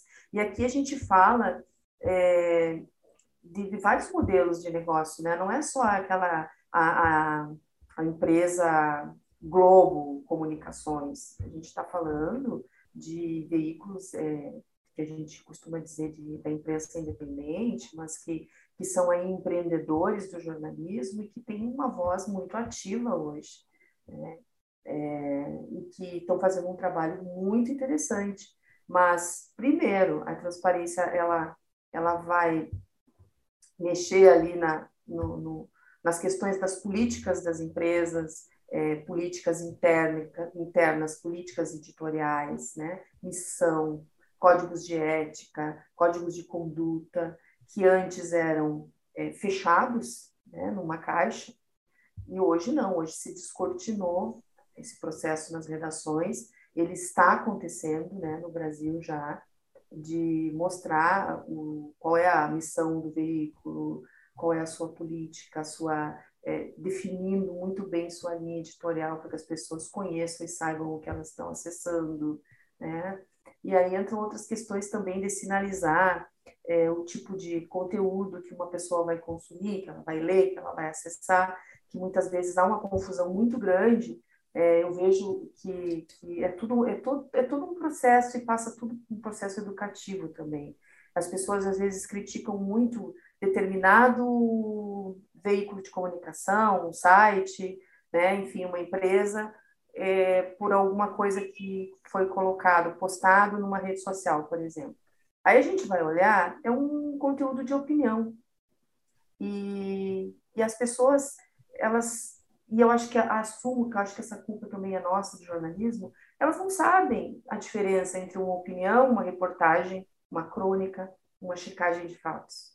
E isso precisa ser ensinado a elas. E a transparência tem um papel fundamental nessa hora de mostrar o que é. Né? Quando é um artigo de opinião e a opinião é de responsabilidade daquele, daquele colunista, daquela pessoa que está falando, e quando é uma reportagem jornalística.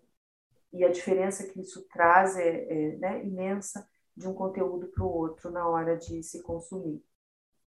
E também uh, é um processo cultural, é um processo de aprendizagem para os próprios jornalistas, né? E a transparência, sim, ela vem para fortalecer o jornalismo, para trazer, tentar restituir uma credibilidade, né? Perdida. Perdida. Uhum. Perdida, né? Apagada, mas ela é um recurso. Ela não é, ela não é, ela é um meio, mas ela não é um fim, né? Mas ela é um meio de começar, né? De se chegar a atingir o principal objetivo hoje das buscas, né, principalmente na minha área, nas minhas pesquisas, é encontrar caminhos para que a credibilidade jornalística seja restituída. Então, por isso, estudo a transparência e, e continuo com esse tema, acrescentando a credibilidade e a confiança na, na, na minha tese agora doutoral, que, que é o tema que eu estou trabalhando, né?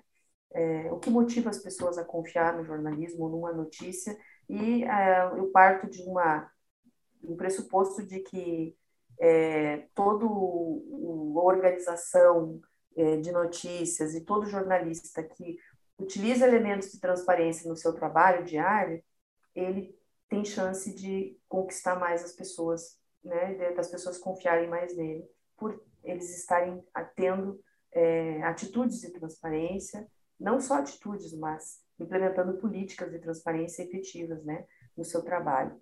Eu queria até mencionar, eu não, não sou não sou ligada eh, de maneira alguma à JOR, vocês devem conhecer, que é a Associação de Jornalismo Digital. Uhum.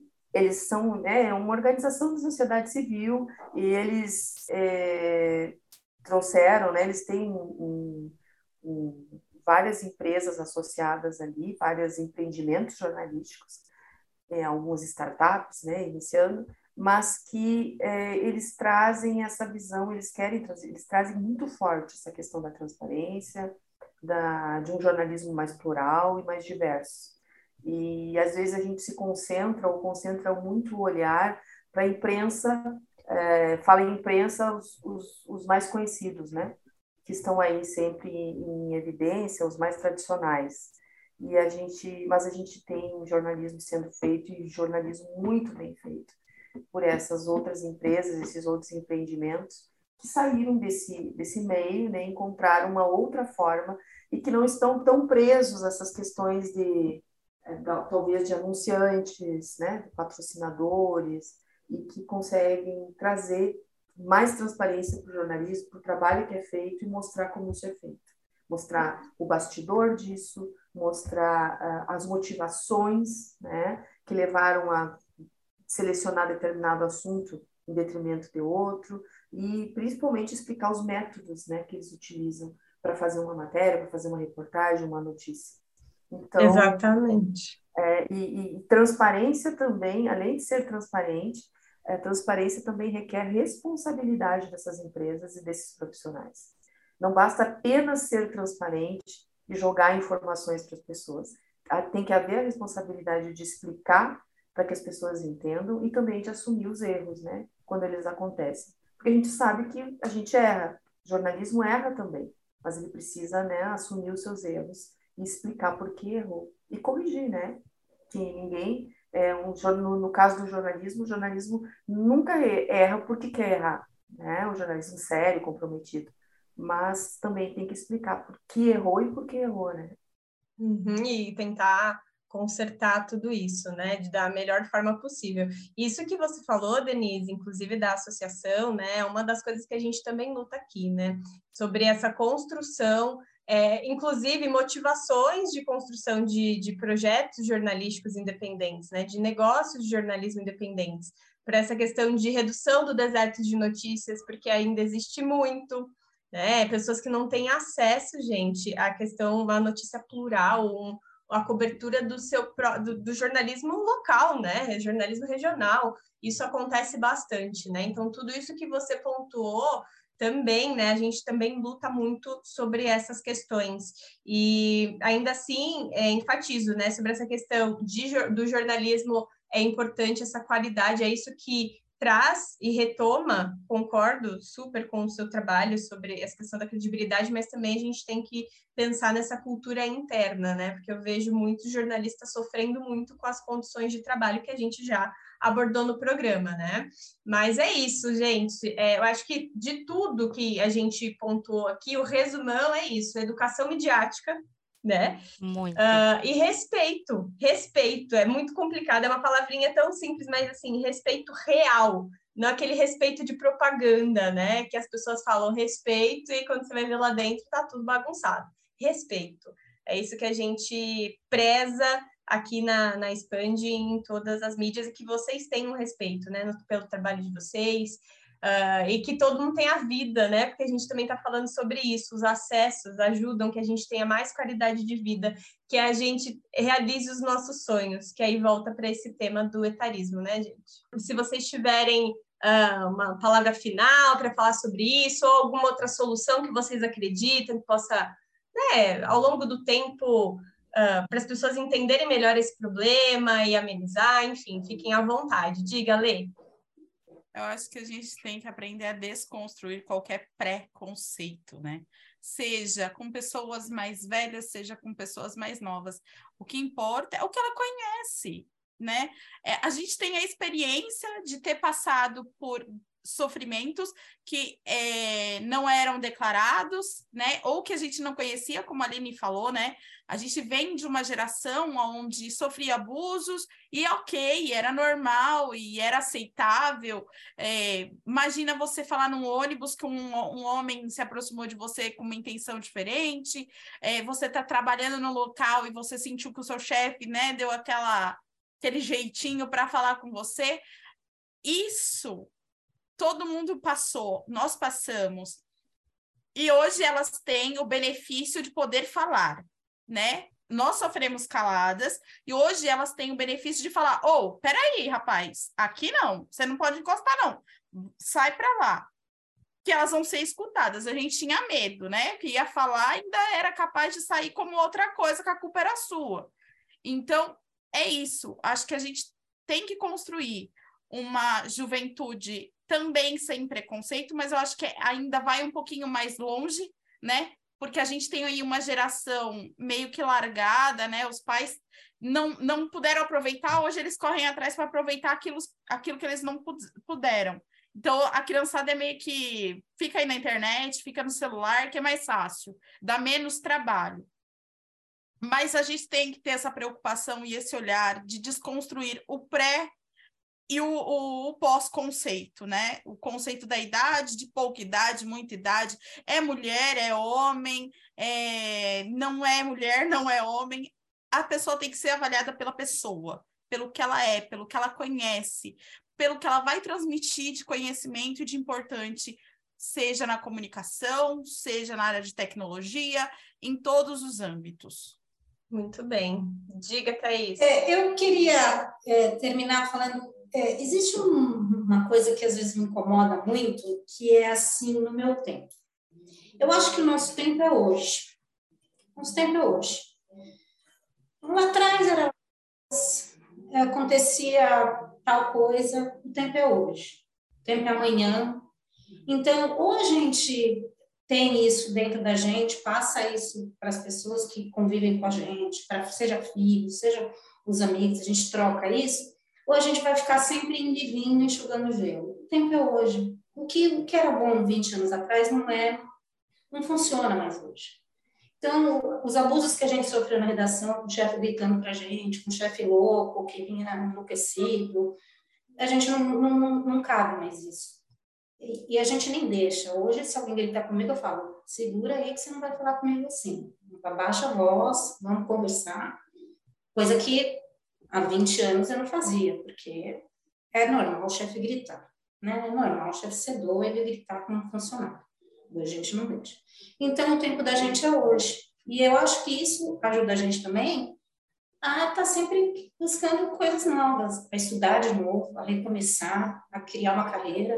Se eu não quero mais ser ghostwriter hoje, eu não vou ser. Se eu inventar amanhã de virar artista hippie na praia, eu vou virar.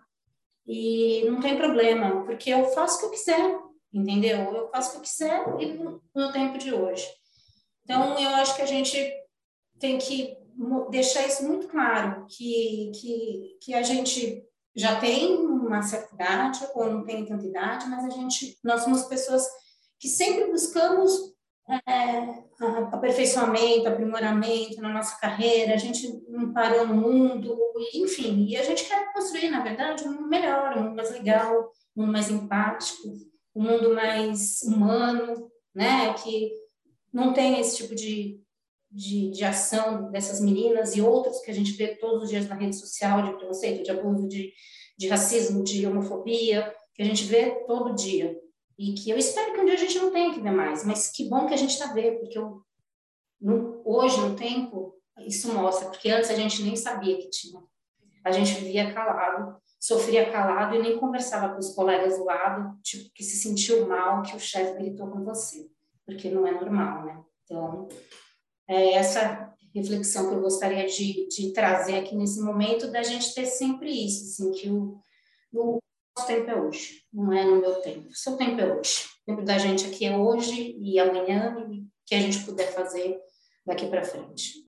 É, eu acho que é olhar também é, a nossa responsabilidade como profissional de comunicação é em que momentos a gente dá espaço e em que momentos a gente invisibiliza determinados públicos, né? Então, hoje a gente fala tanto da, da evolução da tecnologia, é, mas toda vez que eu preciso acompanhar uma pessoa é, utilizando o aplicativo e essa pessoa anota o passo a passo ali no papelzinho para ela não esquecer, eu fico pensando, se amanhã tem uma atualização desse aplicativo, a pessoa ela já se perdeu e ela não sabe mais fazer aquele Pix, por exemplo.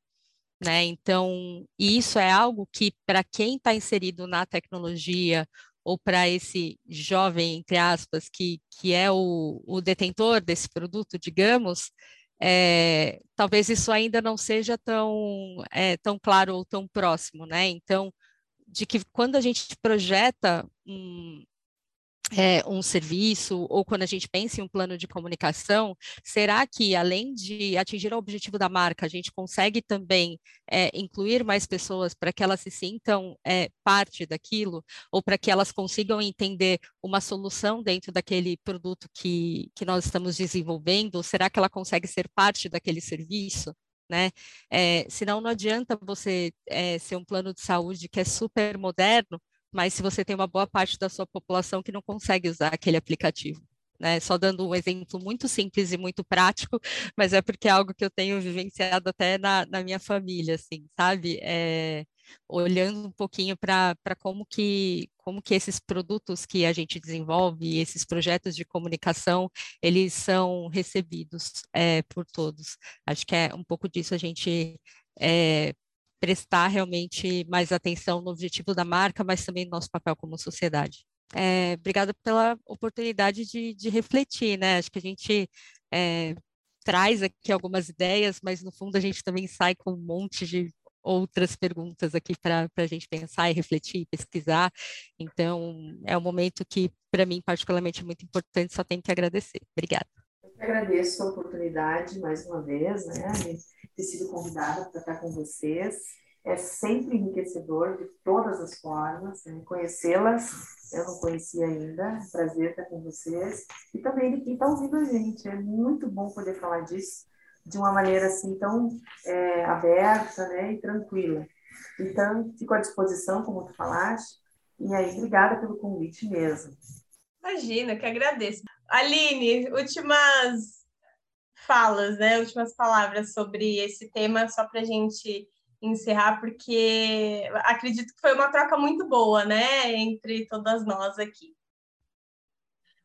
É, eu encerro, né, chamando atenção para uh, essa questão de muitas pessoas também estarem passando para a segunda formação ou pensarem numa mudança de carreira. Eu diria assim, ó, não, não falem em, em mudança de carreira, porque é, é acumular habilidades. Não abra mão da que você já traz onde você está largando aquela. Não é isso, não se trata disso. Se trata de você acumular uma mais se você tiver eventualmente que voltar, você vai voltar e tal, ou, ou vai trazer tudo junto, não sei. Mas nessa, nessa possibilidade de fazer uma segunda, uma segunda formação, e aproveitando esse discurso, então, das faculdades, né, das pós-graduações, é, é, um absurdo isso tudo que aconteceu. Bom, vocês, instituições, acolham essas pessoas também, né? acolham esse discurso, de fato, né? deem oportunidades de inserção em grupo de pesquisa, incentivem essas pessoas ficam com vergonha, com medo, ficam de, eu que eu estou dizendo da própria pele, então ninguém me contou, mas tragam essas pessoas para perto, insiram elas, façam com que elas se sintam bem-vindas. Ah, a gente acolhe, a gente oferece, essas pessoas estão se sentindo acolhidas? Elas estão se sentindo acolhidas? Porque você pode oferecer, mas né, o efeito não rolar. E outra, e que o mercado de trabalho também, que está agora dando um exemplo no discurso, né, parta né, para a ação efetiva realmente de acolher, de, de, de, trazer esse, esse conhecimento todo. Ah, mas é que sai mais, assim, por baixo das panos, é que sai mais caro as questões trabalhistas, né, uma pessoa com mais de 50, né, todo, Bom, gente, o conhecimento, a, a, o engajamento, a responsabilidade que a gente tem também, né, acaba, em muitos casos, saindo barato. Né? E acolham também pessoas com uma formação, porque você sabe o que é você procurar um emprego com doutorado? A Thaís levantou essa questão dos salários e dos. Não, a gente não precisa de uma pessoa tão qualificada. Quantas vezes eu ouvi você é qualificada? Isso antes do doutorado, antes do mestrado. Você é muito mais, você é muito qualificada para a gente. Tá? Mas o que eles querem dizer? Você custa caro, a gente vai ter que pagar mil reais a mais que a gente paga para o fulano. A gente, nós estamos falando também em valores pequenos.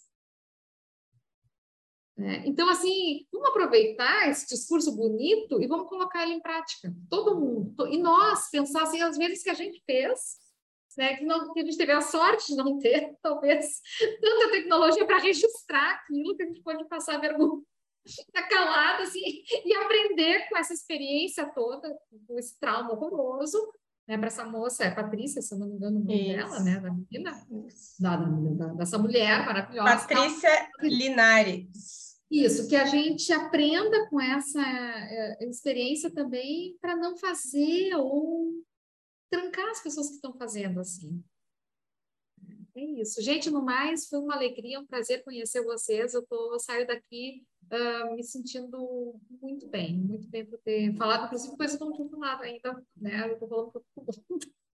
É isso, gente. Essa troca que é importante. Muito obrigada. Agradeço a Lê, a Aline, a Thaís, a Denise é, e a Lidiane. Obrigada mesmo, gente, por terem aceito o convite. E com isso, gente, a gente tem muito, muita coisa para falar sobre essa questão. E, mas, gente, se vocês tiverem dúvidas, quiserem conversar com a Lidiane, com a Denise, com a Lê, com a Aline, com a Thaís, né? Também posso deixar as redes sociais dela. Ah, é, acho que é uma troca legal, né? E se você gostou, compartilhe com outro colega da comunicação, é importante. Quem já é do Vozeria Podcast, avalie o podcast no aplicativo que vocês nos ouvem, porque é importante para que mais comunicadores conheçam, né, e, e, escutem, né, essa, essa nossa conversa e pense, repense, né, as suas ações e para a gente continuar também trazendo mais pessoas e temas tão importantes, né, para a comunicação e para o jornalismo.